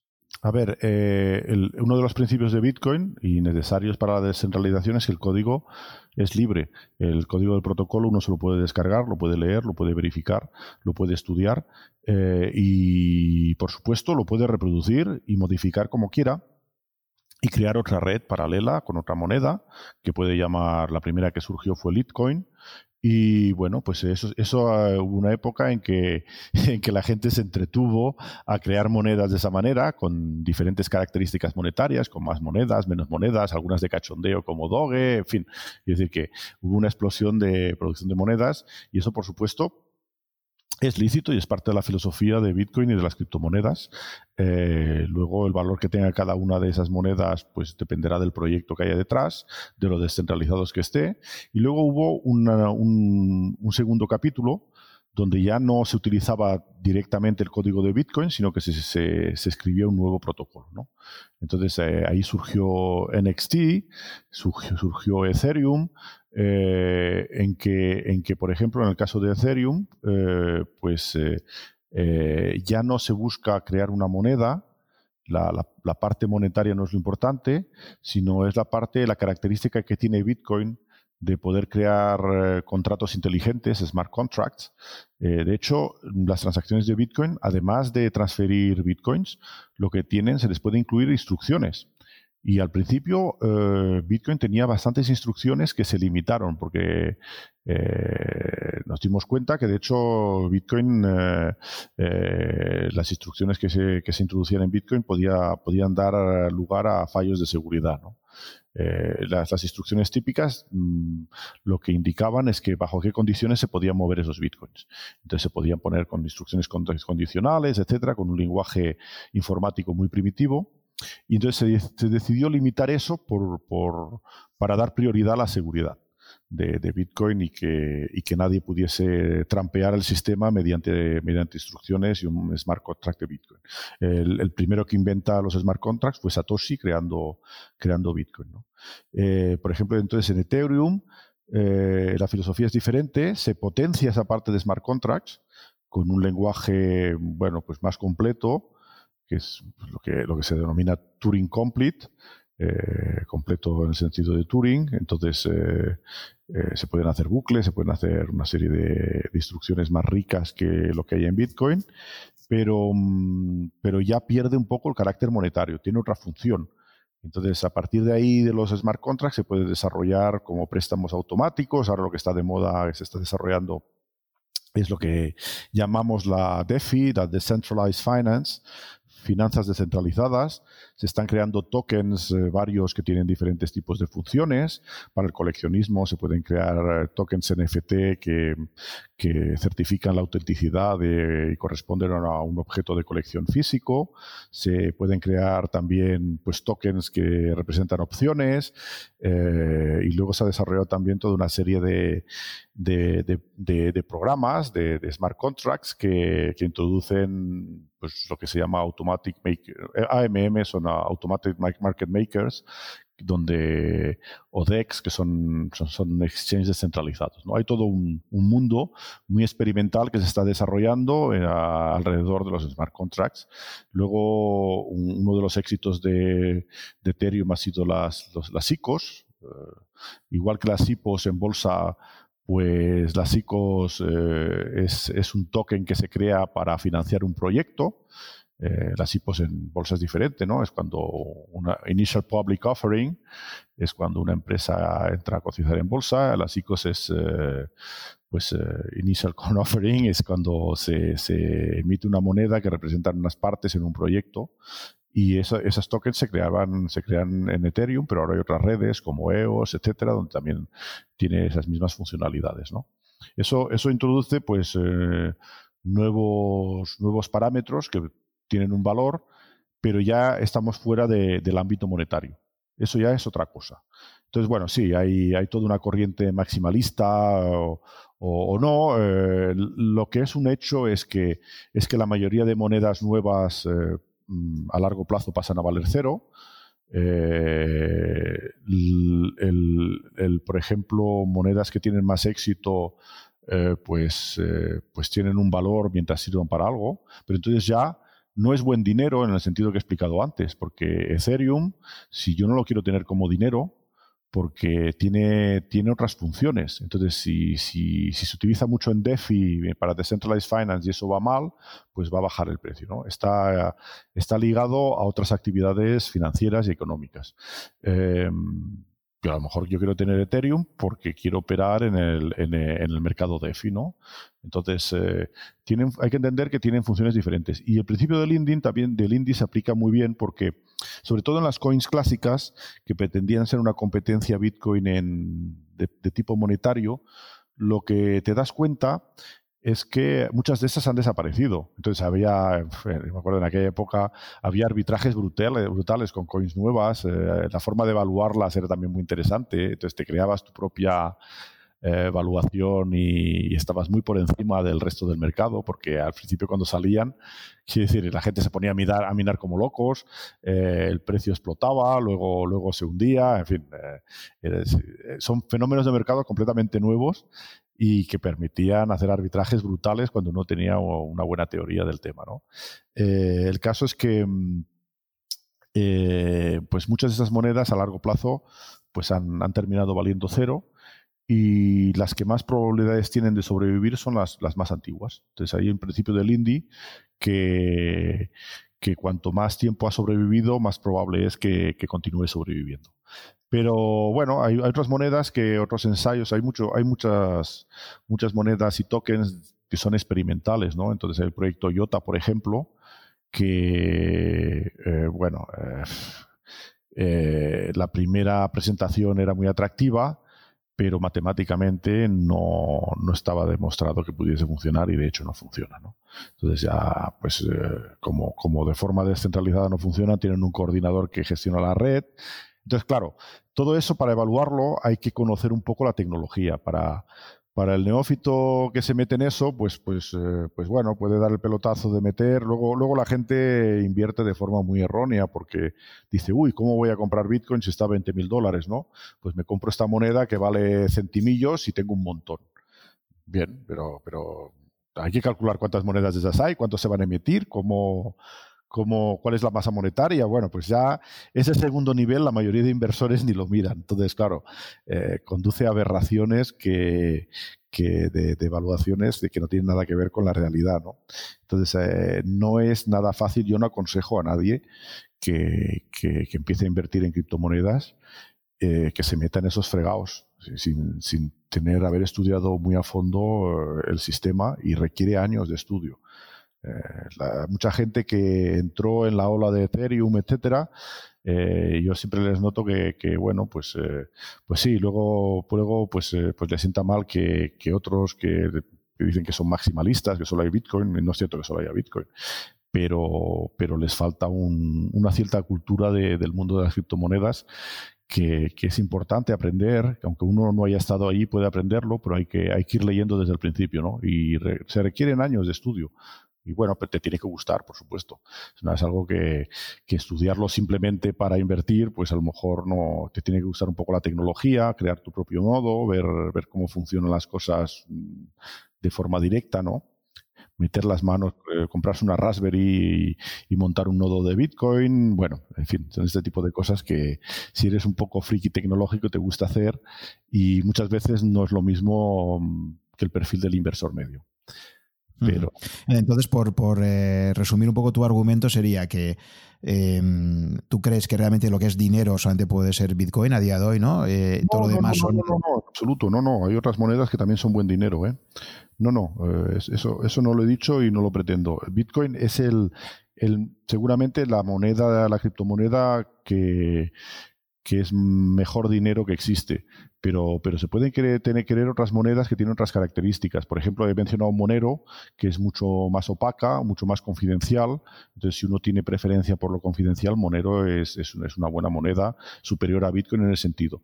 Hay otras monedas que, por ejemplo, eh, hay un protocolo mejor que el de Bitcoin, que se llama Mimblewimble, que, en fin, ya hay monedas que se han desarrollado con ese protocolo que también son más, son, son más, preserva, preservan más la privacidad. Entonces, bueno, mm, diferentes monedas tienen diferentes características y pueden servir como moneda. Eh, lo, que es, lo que es cierto es que la volatilidad es mayor en esas monedas más nuevas. Al mismo tiempo que mm, la volatilidad decrece con el tiempo, para Bitcoin pasa con las otras monedas, ¿no? Entonces, eh, hay, hay pero, estas otras monedas, estas otras monedas, Ricardo, son realmente descentralizadas. O sea, han tenido un Satoshi detrás que, no sabe, o es un proyecto con un grupo que lo está liderando. Claro, eso es una, es una diferencia importante, ¿no? Pregunta. Eh, hay, monedas que están concebidas para estar descentralizadas. Entonces siempre ha habido un equipo de desarrolladores que han programado el código, etcétera. Eh, la diferencia está en que, en que eso se ha librado eh, y ya, ya, ya ha tenido vida propia y no hay nadie, de no hay nadie que lo pueda parar, ni los desarrolladores mismos.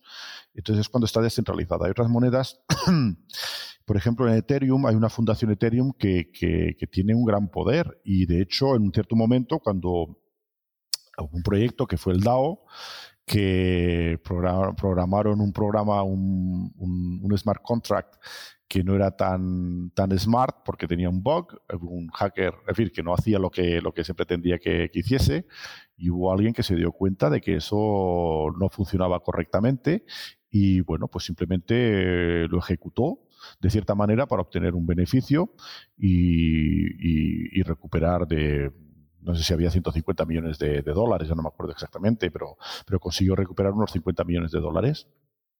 Y la fundación Ethereum decidió hacer un fork. A ver, hacer un fork es que, es que tú invalidas ciertas transacciones y tú puedes hacerlo. El problema es que tú entonces creas dos monedas. Hay, una, hay dos blockchains. La blockchain se divide en dos. Y, pero creó un fork para que el, hacker no pudiese utilizar el dinero que había conseguido.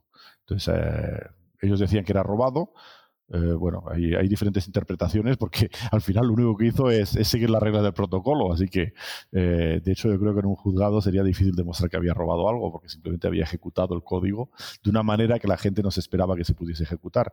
Y ahí se creó un fork porque hay gente que no estuvo de acuerdo porque cuando el sistema es descentralizado entonces se creó pues un split de Ethereum en Ethereum Classic y Ethereum bajo la fundación de Ethereum. Entonces, bueno, pues precisamente luego también ha habido ha habido forks en Bitcoin porque ha habido divergencias entre cómo se tenía que mejorar el protocolo y el más célebre fue cuando se quiso aumentar la capacidad de transacciones por segundo de Bitcoin creando bloques más grandes. Mucha gente estuvo en contra porque al crear bloques más grandes la blockchain crece más rápido y es mucho más difícil tener copias locales y por lo tanto miles de nodos que garantizan la descentralización y se creó un fork entre Bcash, BCH y Bitcoin, ¿no? Entonces los que los que tenían Bitcoins de repente tenían Bitcoins y BCH. Bueno, tenían, tenían dos coins, pero luego luego unos vendieron unos para porque pensaban que el bueno era el otro, etcétera. Bueno, eso ya son, son asuntos más complicados, pero pero son cosas muy interesantes porque son muy divertidas porque eh, es la primera vez que ocurre algo de este tipo, ¿no? Eh, pero bueno, eh, por supuesto la criptomoneda de referencia es Bitcoin lo demás es mucho más experimental, cosas que empiezan a tener más madurez. Luego también hubo, hay, hay proyectos que, intentan mejorar lo que es la proof of work. La proof of work es lo que consume energía de la red para, para, darle seguridad. Y entonces he propuesto un protocolo de, validación de bloques y de transacciones que por proof of stake. En vez de utilizar energía, se utilizan coins de, que se tienen de esas mismas coins. Entonces hay que tener un stake de, de monedas hay que tener ya, estar dentro de la red con ciertas monedas para poder validar bloques. no está demostrado matemáticamente que eso sea seguro, de hecho se sabe que no es seguro. no es seguro porque alguien que, tenía una gran cantidad de coins en el, en, el, pasado podría, podría corromper la red. Y hay que pensar que estas monedas, si son descentralizadas, tienen que funcionar solas. Es un Bitcoin es un es un es un bicho vivo que nadie controla eh, y, eh, la forma que está concebido mm, le da esa característica. Si, modificas, lo, curioso de Bitcoin también es que eh, se ha intentado todo, ¿no? Modificar los diferentes parámetros y es muy difícil crear algo que sea significativamente diferente. Eh, no, eso es una suerte de darwinismo entre monedas donde habrá que ver a medio, medio largo plazo lo que pasa. Pero entonces, em, ya digo, hay gente que, comenta esto, que dice, bueno, pues igual que en su día estuvo MySpace como la red social por antonomasia, con una masa crítica y tal, y luego llegó Facebook y se la llevó por delante, eh, pues eh, hay gente que dice, no, ¿y quién me garantiza a mí que Bitcoin realmente va, no va a ser un nuevo MySpace y que luego va a aparecer un Facebook y se va a llevar la red por delante, ¿no? O sea, una, una, una, cripto diferente que, que sea mejor, como decías y que acabe imponiéndose. Un poco cómo ves tú este argumento. Eso es posible. Si hay alguien que crea, que crea una moneda que tiene características mejores, en particular la de descentralización de Bitcoin, pues es posible, pero yo lo dudo. Te voy a decir por qué. Lo que hizo, lo que hizo Satoshi nadie lo ha vuelto a hacer. Satoshi creó el protocolo, creó el código y lo distribuyó libremente. Todos estos proyectos son fundaciones que piden una financiación y que lo hacen por beneficio propio. Ethereum incluido porque preminaron un 20% de las monedas. Entonces, eh, eso ya le quita, le quita eh, una gran parte de honestidad. Satoshi, durante el año 2009, el primer año de, existencia de Bitcoin, era prácticamente de, los pocos que minaba, que hacía funcionar la red. Eh, de hecho, se calcula que debió minar como un millón de bitcoins. Eh, esos bitcoins nunca se han movido. Eso es, una prueba de honestidad. También en el primer bloque grabó el titular de The Times para demostrar que no había preminado nada. ¿no? Entonces, eh, si alguien de forma benévola y desinteresada crea una red nueva de forma pues que ni premina y se y se y a continuación se borra del mapa y, y, tiene mejores propiedades, pues podría funcionar, podría ser algo mejor que Bitcoin. Y bueno, es una libre competencia de monedas. Eh, como tú bien dices, es un mundo darwinista donde la mejor moneda ganará. ¿De acuerdo? Y bueno, yo eso no veo ningún problema. Si yo sí veo una moneda que es mejor de Bitcoin, pues eh, no tengo ningún problema en venderla, vender mis Bitcoins y comprar la otra. Eso cada cual tiene que tomar sus decisiones. Claro, si veo una moneda como Bitcoin Cash, donde el promotor principal es el tipo que es el propietario de bitcoin.com y que todo está orientado para obtener un beneficio propio, eh, creando la confusión entre una moneda y otra, pues bueno, pues eso ya me doy cuenta que eso no es como, como, como ha actuado Satoshi y, sé lo que prefiero. Que a veces em, incluso lo más honesto no es lo más comercial, también puede ocurrir. Es decir, que, una, moneda puede tener las, las, mejores características, etcétera, y el mercado no la adopta. Fijaros que hay una cosa curiosa que Bitcoin no necesita hacer marketing. Todos estos proyectos de ICOs, etcétera, muchas veces se basan en marketing, en grupos de Telegram, en gente que pagan para que lo promuevan. Eh, otra moneda que yo calificaría de scam es Ripple, porque bueno, pues está todo preminado inicialmente. Entonces, bueno, pues eh, en fin, cada uno cada uno tiene que evaluar eh, eh, correctamente en lo que se mete, ¿no? Entonces, eh, yo por supuesto no doy ningún consejo financiero, sino simplemente que, la gente se lo estudie y que, y que sepa a quién escuchar y, tener, que tenga un criterio propio sobre el tema. Es, es, algo que requiere, para hacerlo de forma profesional, bastante estudio y mucha dedicación. Pero bueno, luego hay cosas bastante seguras. Entonces, por ejemplo, el principio del INDI, pues si uno invierte en las monedas un poco descentralizadas, más antiguas y tal, pues tiene ciertas garantías de, durabilidad en el tiempo, ¿no? Y entonces, ¿tú cuáles verías que serían quizá los principales peligros a los que se podría enfrentar Bitcoin? Por ejemplo, el libro de Saifdin eh, al final habla un poco pues, de qué tipo de problemas podría haber y al final concluye que el problema que podría haber realmente serio para Bitcoin es que los gobiernos de repente, increíblemente, volvieran a, utilizar el, dinero de forma muy sensata, con una limitación de su oferta, etcétera, ¿no? Dice que cree que es lo, menos probable que pueda ocurrir, pero eso sí que podría poner en peligro a Bitcoin, ¿no? Pero desde tu punto de vista, eh, ¿cuáles podrían ser, se, habla mucho también del famoso ataque del 51%, etcétera, ¿no? Eh, desde tu punto de vista, ¿cuáles podrían ser quizás los, los principales peligros y si crees que realmente no son tales peligros? Bueno, ahora al principio cuando empezó la red, pues había, había muchos peligros que eran mucho más eh, realistas. Entonces eh, había, al principio había bugs en el código, se fueron corrigiendo. Lo, lo, que, lo que es fantástico de Bitcoin es que también mm, tiene una propiedad de que, de que si hay un problema, por ejemplo, en el código, se puede corregir fácilmente y, por ejemplo, bueno, quiero decir que, que, nosotros mismos hemos detectado problemas que hay en el código. Entonces, por ejemplo, la fórmula de ajuste de dificultad mm, no es correcta. Se puede mejorar y permite lo que se llama selfish mining. Es decir, que yo desde hace, desde hace cuatro o cinco años eh, trabajo, bueno, pues eh, una parte de mi investigación es sobre problemas matemáticos de seguridad en Bitcoin y criptomonedas, ¿no? Y, por ejemplo, una de las cosas que hicimos con, mi colega y colaborador Cyril Gruspan en, París fue, fue corregir la parte matemática del Bitcoin Paper, hay una sección 11 donde, donde hace un cálculo de probabilidades de éxito de un ataque de doble gasto. Y el caso es que hemos eh, ido desarrollando unas técnicas para, evaluar la rentabilidad de diferentes ataques y, por ejemplo, nos hemos dado cuenta que la fórmula de ajuste de dificultad no es correcta porque no tiene en cuenta, solamente tiene en cuenta los bloques validados, pero no los bloques órfanos que pueda tener la red. ¿no? Eh, hay formas de mejorarlo. Em, de momento eso no pone en peligro a la red de Bitcoin porque si alguien intentase explotarlo, sería, podría detectar rápidamente y corregir. Pero, mm, pero por supuesto, puede haber también problemas en los algoritmos criptográficos, porque sabemos, en criptografía ocurre que ciertos algoritmos, pues eh, pues se presupone que tienen unas condiciones de seguridad que se mm, verifican de forma empírica, pero no está demostrado matemáticamente. Entonces, típicamente las firmas en curvas elípticas, eh, los algoritmos de hash, eh, eso puede quedar obsoleto en un momento dado, pero ahí también se subsana fácilmente, pues reemplazándolos por nuevos algoritmos que no tengan debilidades, ¿no?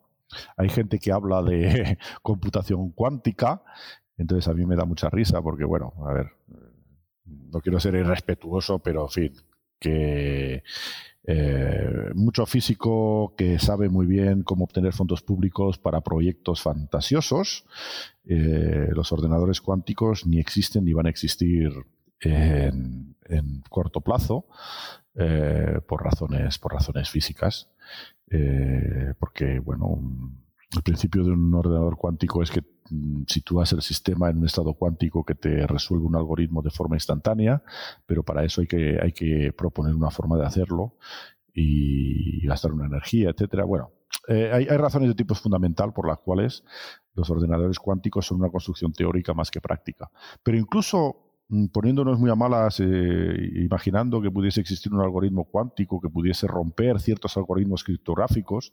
Algunos no los puede romper un algoritmo cuántico, por ejemplo, el hash no lo puede romper, pero incluso suponiendo que pudiesen romper las firmas de curvas elípticas, sería fácil cambiar esos algoritmos por unos que se, fuesen lo que se llama quantum resistant, resistentes a ordenadores cuánticos. Bueno, ahí desde el punto de vista técnico son eh, los problemas que podría haber que conforme pasa el tiempo, pues se va demostrando que, que, bueno, cada vez la probabilidad de que surja un problema de ese tipo es menor. Luego hay problemas de tipo regulatorio, que, bueno, pues eh, la regulación, pues como cuando era Internet al principio, que mm, era, como sabemos, completamente libre y, no regulado. Eh, los, estados van a intentar regularlo, lo cual puede, puede ser beneficioso o perjudicial para Bitcoin y las criptomonedas en general. El poder de los reguladores, bueno, pues está limitado a, a, lo que puedan regular. Yo siempre he dicho que un regulador puede regular lo que quiera, pero no va a poder regular que 2 más 2 es 5.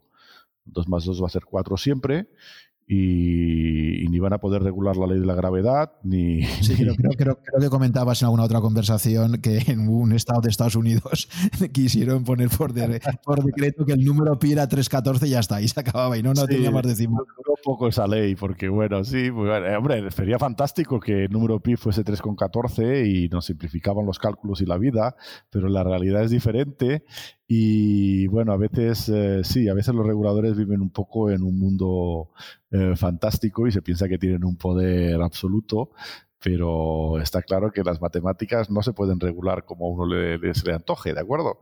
Eh, bien, pues entonces hay una limitación de la regulación. Luego podrán establecer pues, regulaciones para el comercio, la fiscalidad, etcétera, en cada país. luego, si se ponen de acuerdo muchos, pues en, en, la comunidad europea, etcétera. Pero bueno, yo a los reguladores también les recomendaría que si quieren regular eh, temas financieros, eh, pues empiecen mirando en los paraísos fiscales, etcétera.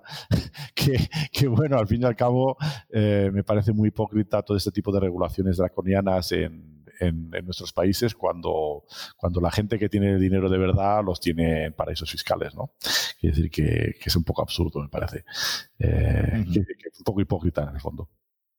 Sí, y luego ya para ir finalizando, hay, hay otro tema también interesante. Hay mucha gente que critica Bitcoin porque dice que, bueno, pues que es una red inherentemente lenta, que no sirve para hacer eh, transacciones eh, pequeñas, etcétera. Y, creo que sobre esto, el enfoque que se está planteando ahora, pues igual que pasó en su día con el oro, y luego se montó toda una estructura a partir del oro, ¿no? Con los depósitos, los certificados, etcétera. Ahora se está montando la, red eh, Lightning, ¿no? Que es una red que va, una segunda capa que va sobre Bitcoin y que es la que sí que podría permitir realizar transacciones con mucha mayor agilidad. Sí, correcto un poquito de Lighting y, vuestra contribución, que también sé que habéis estado trabajando ahí. Sí, bueno, te agradezco las preguntas porque estamos hablando de, las buenas propiedades de Bitcoin, pero también tiene malas propiedades y hay que, hay que hablar de ellas. Eh, sin duda, la capacidad de Bitcoin de siete transacciones por segundo eh, no es suficiente para sostener una moneda eh, electrónica a nivel, a nivel mundial, ¿no? Entonces hay, un problema ahí sobre el que trabajar, que no es fácil de resolver. Eh, hay otros problemas en Bitcoin, por ejemplo, la volatilidad que tiene. Una buena moneda no tiene que tener tanta volatilidad. Hay un problema de fungibilidad el, dos bitcoins no son equivalentes porque tienen un histórico. ¿De acuerdo? Entonces, por ejemplo, los bitcoins que son robados se pueden seguir. Entonces, no es lo mismo un bitcoin que otro. Eh, bitcoin tiene, tiene, tiene problemas, sin duda. Entonces, se trabaja para, para resolver ciertos problemas. Entonces, como todo, tiene sus, puntos fuertes, sus puntos débiles. Uno de los puntos débiles es precisamente la capacidad de la red para procesar transacciones por segundo. En eso también hemos trabajado con Cyril en, el protocolo. Entonces, Lightning, Lightning consiste en, algo que, ya nos dimos cuenta uh, muchos hace tiempo que se podían establecer canales de pago seguros. Es decir, que si yo, por ejemplo, efectúo transacciones contigo, podemos abrirnos un canal de pago de Bitcoin donde podemos intercambiar Bitcoins a la velocidad que queramos libremente sin pasar por la blockchain y sin que ninguno de los dos pueda hacer trampas. En cierta manera, se bloquean una cantidad de Bitcoins en la blockchain de Bitcoin y, y la condición para desbloquearlo tenemos que firmarlas las dos. Entonces, entre nosotros podemos firmarnos, firmarnos transacciones propias y en el momento en que quedamos deshacer el canal de pago, pues recuperamos el balance de bitcoins que nos quede. ¿De acuerdo?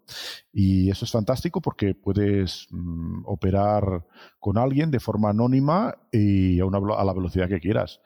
Eh, lo más fantástico del tema es que se descubrió que esos canales de pago se podían componer. Entonces, si, yo tengo un canal de, pago con fulanito que tiene un canal de pago contigo, no me hace falta establecer un canal de pago contigo. Puedo pagarte a través de fulanito y la composición de esos canales de pago puede componerse varios canales de pago. Entonces, lo único que me hace falta para hacer una transacción con alguien es que tenga un canal de pago abierto, una cadena de canales de pago que lleguen hasta él. Genial. Entonces, ya está. Ahí podemos construir una segunda capa de, los canales de pago de Bitcoin, donde vamos a poder hacer transacciones instantáneas y tan rápido como queramos, y se puede utilizar como una tarjeta Visa para, hacer pagos. Entonces, los vendedores ya se está, se está implementando, se está desarrollando. Los vendedores pueden crearse eh, pues un canal de pago para unirse a, la red Lightning, se llama The Lightning Network, y con uniéndote a la cadena, a la red Lightning, puedes hacer pagos instantáneos. Todo eso se está desarrollando y de hecho ya hay wallets para móviles para, para que funcionan con esos canales de pago. Uno de los problemas es que cómo obtener la ruta, ¿no?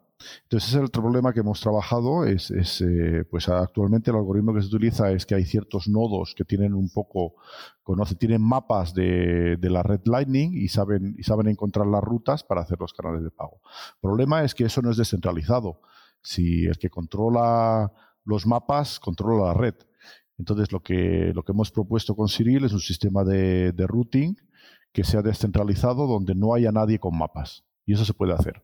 De hecho, aún no se ha implementado, pero yo pienso que es un, es un, es un proyecto muy interesante. Y bueno, pues como este hay otros proyectos para, para mejorar las, las, propiedades de Bitcoin y, hacer algo que sea escalable a nivel planetario. Y en eso estamos trabajando. Eh, como decía Hal Finney, eh, pues me gustaría vivir 500 años más para ver lo que hemos creado. Súper interesante, Ricardo. Hay también un tema, y con esto ya casi tenemos en la, parte final ya, que llevamos mucho tiempo. Eh, hay, también un artículo tuyo excelente que me parece muy, muy sugerente, que es el que relacionas el tiempo de blockchain y el principio de indeterminación de Heisenberg, ¿no? de, o de incertidumbre. ¿no? Entonces también súper interesante, porque también hay por ahí un artículo de Nick Savo, que mucha gente pues, lo vincula claramente al proyecto inicial y, tiene un blog excelente, se llama Unenumerated, que ya he comentado en algún podcast anterior, donde él precisamente también habla, hace, mucha, hace mucho estudio histórico y, habla de la importancia de la aparición de la emergencia de los relojes, ¿no? Como una forma de sincronizar el tiempo y tal, que, es, que es fascinante, ¿no? Entonces quería que me comentaras un poco, pues esto, ¿no? El hallazgo tuyo que me parece también muy, muy potente. Bueno, es un tema que, te agradezco que, que, me lo preguntes porque es un tema que, en fin, le tengo un especial cariño. Una de las consecuencias, a ver, la red Bitcoin, em, de hecho, se crea tiene una complejidad y funciona de cierta manera para evitar ese problema de doble gasto. Y el problema de doble gasto podría resolverse de forma muy simple y es simplemente que cuando uno hace una transacción le pone un timestamp, se lo emito a cierta hora y si alguien intenta volver a gastar el Bitcoin con otro timestamp posterior, pues eh, la red no lo acepta, simplemente porque ya tiene una transacción anterior, ¿verdad? Y eso tiene un problema. Es que para hacer eso, esa solución simple del problema de doble gasto, de doble gasto hace falta un reloj descentralizado y universal. Si yo creas un protocolo, pues utilizando, por ejemplo, el reloj que, está en la página web de la NASA para, hacer el timestamp de mi, de mi transacción, pues alguien que hackease eh, ese servidor de la NASA y cambiase el tiempo, podría también hacer un doble gasto y, pues hacer una, transacción posterior que reemplazase la anterior. ¿no? A ver, que el problema de doble gasto y el problema de la cronología están íntimamente ligados. Y lo que hace Satoshi es que consigue resolver el problema de doble gasto. Y una consecuencia fantástica de eso es que lo que crea en la blockchain es un reloj universal, descentralizado e infalsificable. Cuando yo mido el tiempo contando los bloques validados en la blockchain, lo que tengo es un reloj. Es un reloj que no es muy preciso, porque los bloques se validan en media cada 10 minutos, ¿de acuerdo? Pero podría utilizar una blockchain donde se validase más rápido y tener una, una granularidad menor, ¿no? Y eso es algo que cuando uno lo piensa es fantástico porque de repente uno de los grandes misterios de la física moderna es que el tiempo está mal entendido en las teorías cuánticas, en las teorías relativistas. En las teorías relativistas se incorpora el tiempo en las variables espaciales, en la teoría cuántica el tiempo simplemente no existe. Es, eh, algo bastante paradójico porque no, eh, no hay una buena teoría del tiempo. Y de repente vemos aquí un sistema que es una red con una serie de protocolos que crea su tiempo propio. Además, el tiempo está muy ligado a lo que, pues a la entropía en mecánica estadística. Eh, los procesos irreversibles en, física son irreversibles porque hay un principio fundamental en termodinámica que dice que la entropía, la entropía mide el desorden de un sistema, ¿no? La entropía solo puede crecer con el tiempo. Un sistema aislado, tiene que ser un sistema aislado, sin aporte externo de energía, etc. Y eso plantea muchas eh, cuestiones de tipo filosófico y de comprensión del tiempo. Y bueno, pues explica por qué cuando disolvemos azúcar en el agua, pues se disuelve y no vemos que espontáneamente el terrón de azúcar se recomponga en el agua. Pues es porque la entropía, el principio, eh, segundo principio de la termodinámica, no lo permite. Y bueno, reflexionando sobre el tema, viendo que eh, la red Bitcoin es un sistema aislado, se aporta energía, se aporta una energía, eso, eso permite crear eh, ese reloj descentralizado e infalsificable. Em, me, me, puse a analizar esa red desde un punto de vista de físico teórico, ¿no? Y tenemos una cierta incertidumbre del tiempo que corresponde al tiempo de validación del bloque. La incertidumbre es de unos 10 minutos, más o menos. Si funcionase diferente, sería diferente, ¿no? y cada 10 minutos eh, se aporta una energía externa que corresponde a la energía de minado de, ese bloque. ¿no? Y de forma bastante sorprendente, es una observación elemental, pero sorprendente, tenemos el principio de incertidumbre, que la incertidumbre sobre la energía, que es la energía esa que se necesita para, hacer, para crear un bloque, y la incertidumbre sobre el tiempo, cuando se multiplican, eh, son superiores a cierta constante universal eh, pues característica del sistema. Esa relación es, eh, bueno, es una, hay un teorema general de Heisenberg en mecánica cuántica. Eh, la mecánica cuántica, las ecuaciones de la mecánica cuántica provienen de la cuantificación de las ecuaciones de la mecánica clásica. Entonces, la mecánica clásica es la mecánica de Newton, luego la estructura matemática se mejoró por Hamilton, son las ecuaciones de Hamilton, y cuando tienes un sistema que se rige por esas ecuaciones se llama un sistema hamiltoniano y ahí tenemos variables que se llaman conjugadas.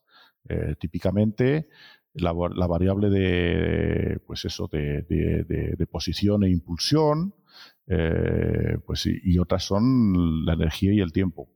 Y las variables la indeterminación cuántica que existe en las variables conjugadas satisface el principio de, de Heisenberg.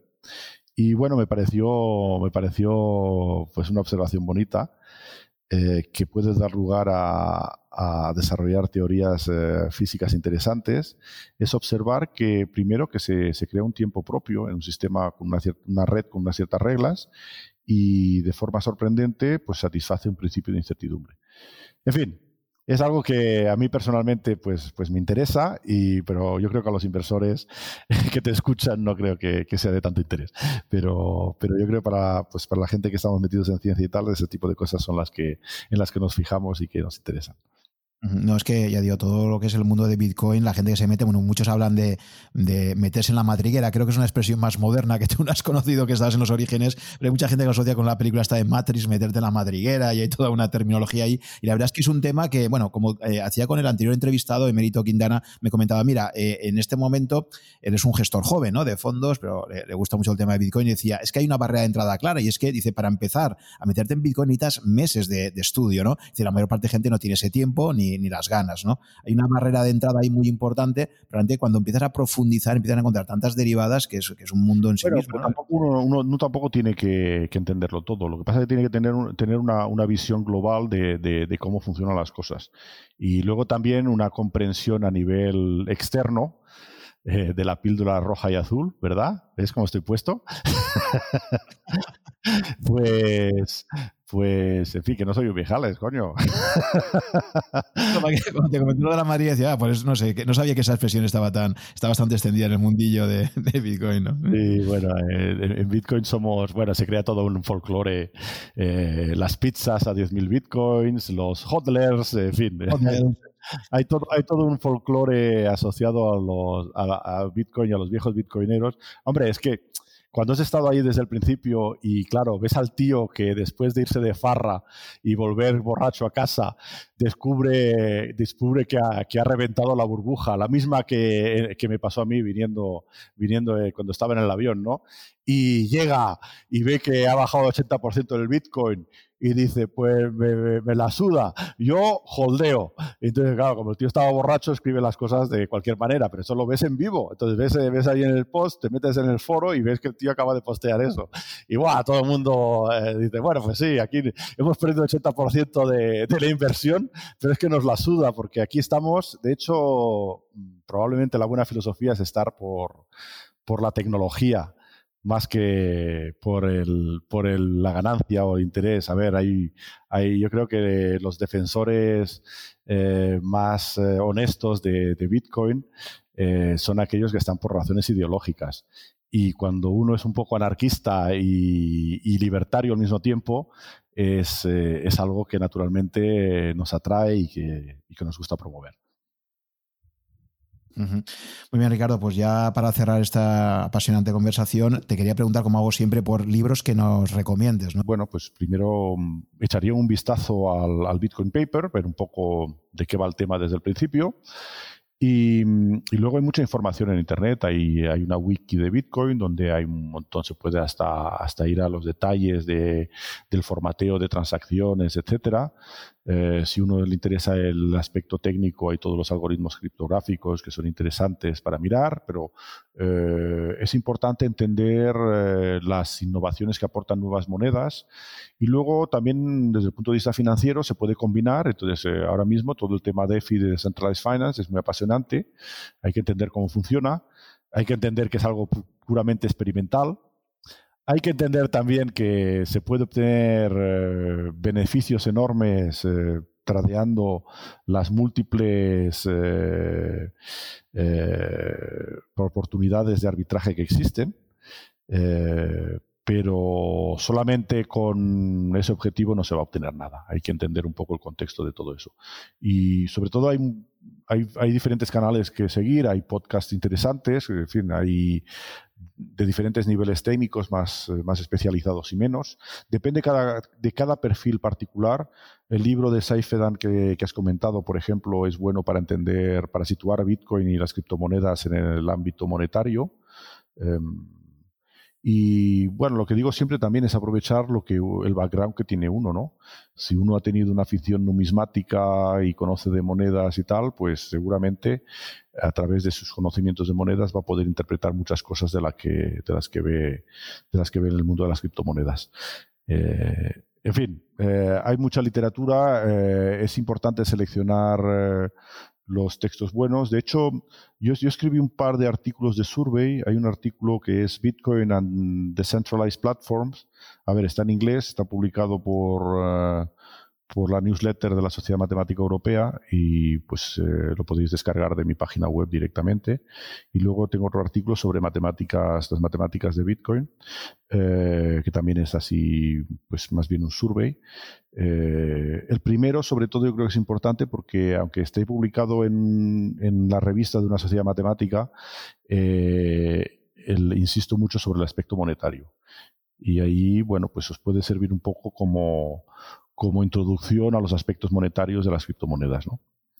Eh, y bueno, si no, en fin, si me escribís y tal, no tengo ningún inconveniente en, responder a vuestras dudas en ese sentido. ¿no? Es decir, que eh, es un mundo muy, muy complejo, muy vasto y hay que elegir un poco eh, el camino en el que uno se siente más confortable aprendiendo. Yo creo que también es importante tener curiosidad.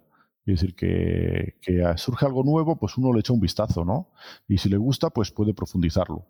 Em, eso yo creo que sobre todo para la gente más joven y tal que se introduzca en esos temas, em, una, de las lacras eh, modernas es la superespecialización de todo el mundo.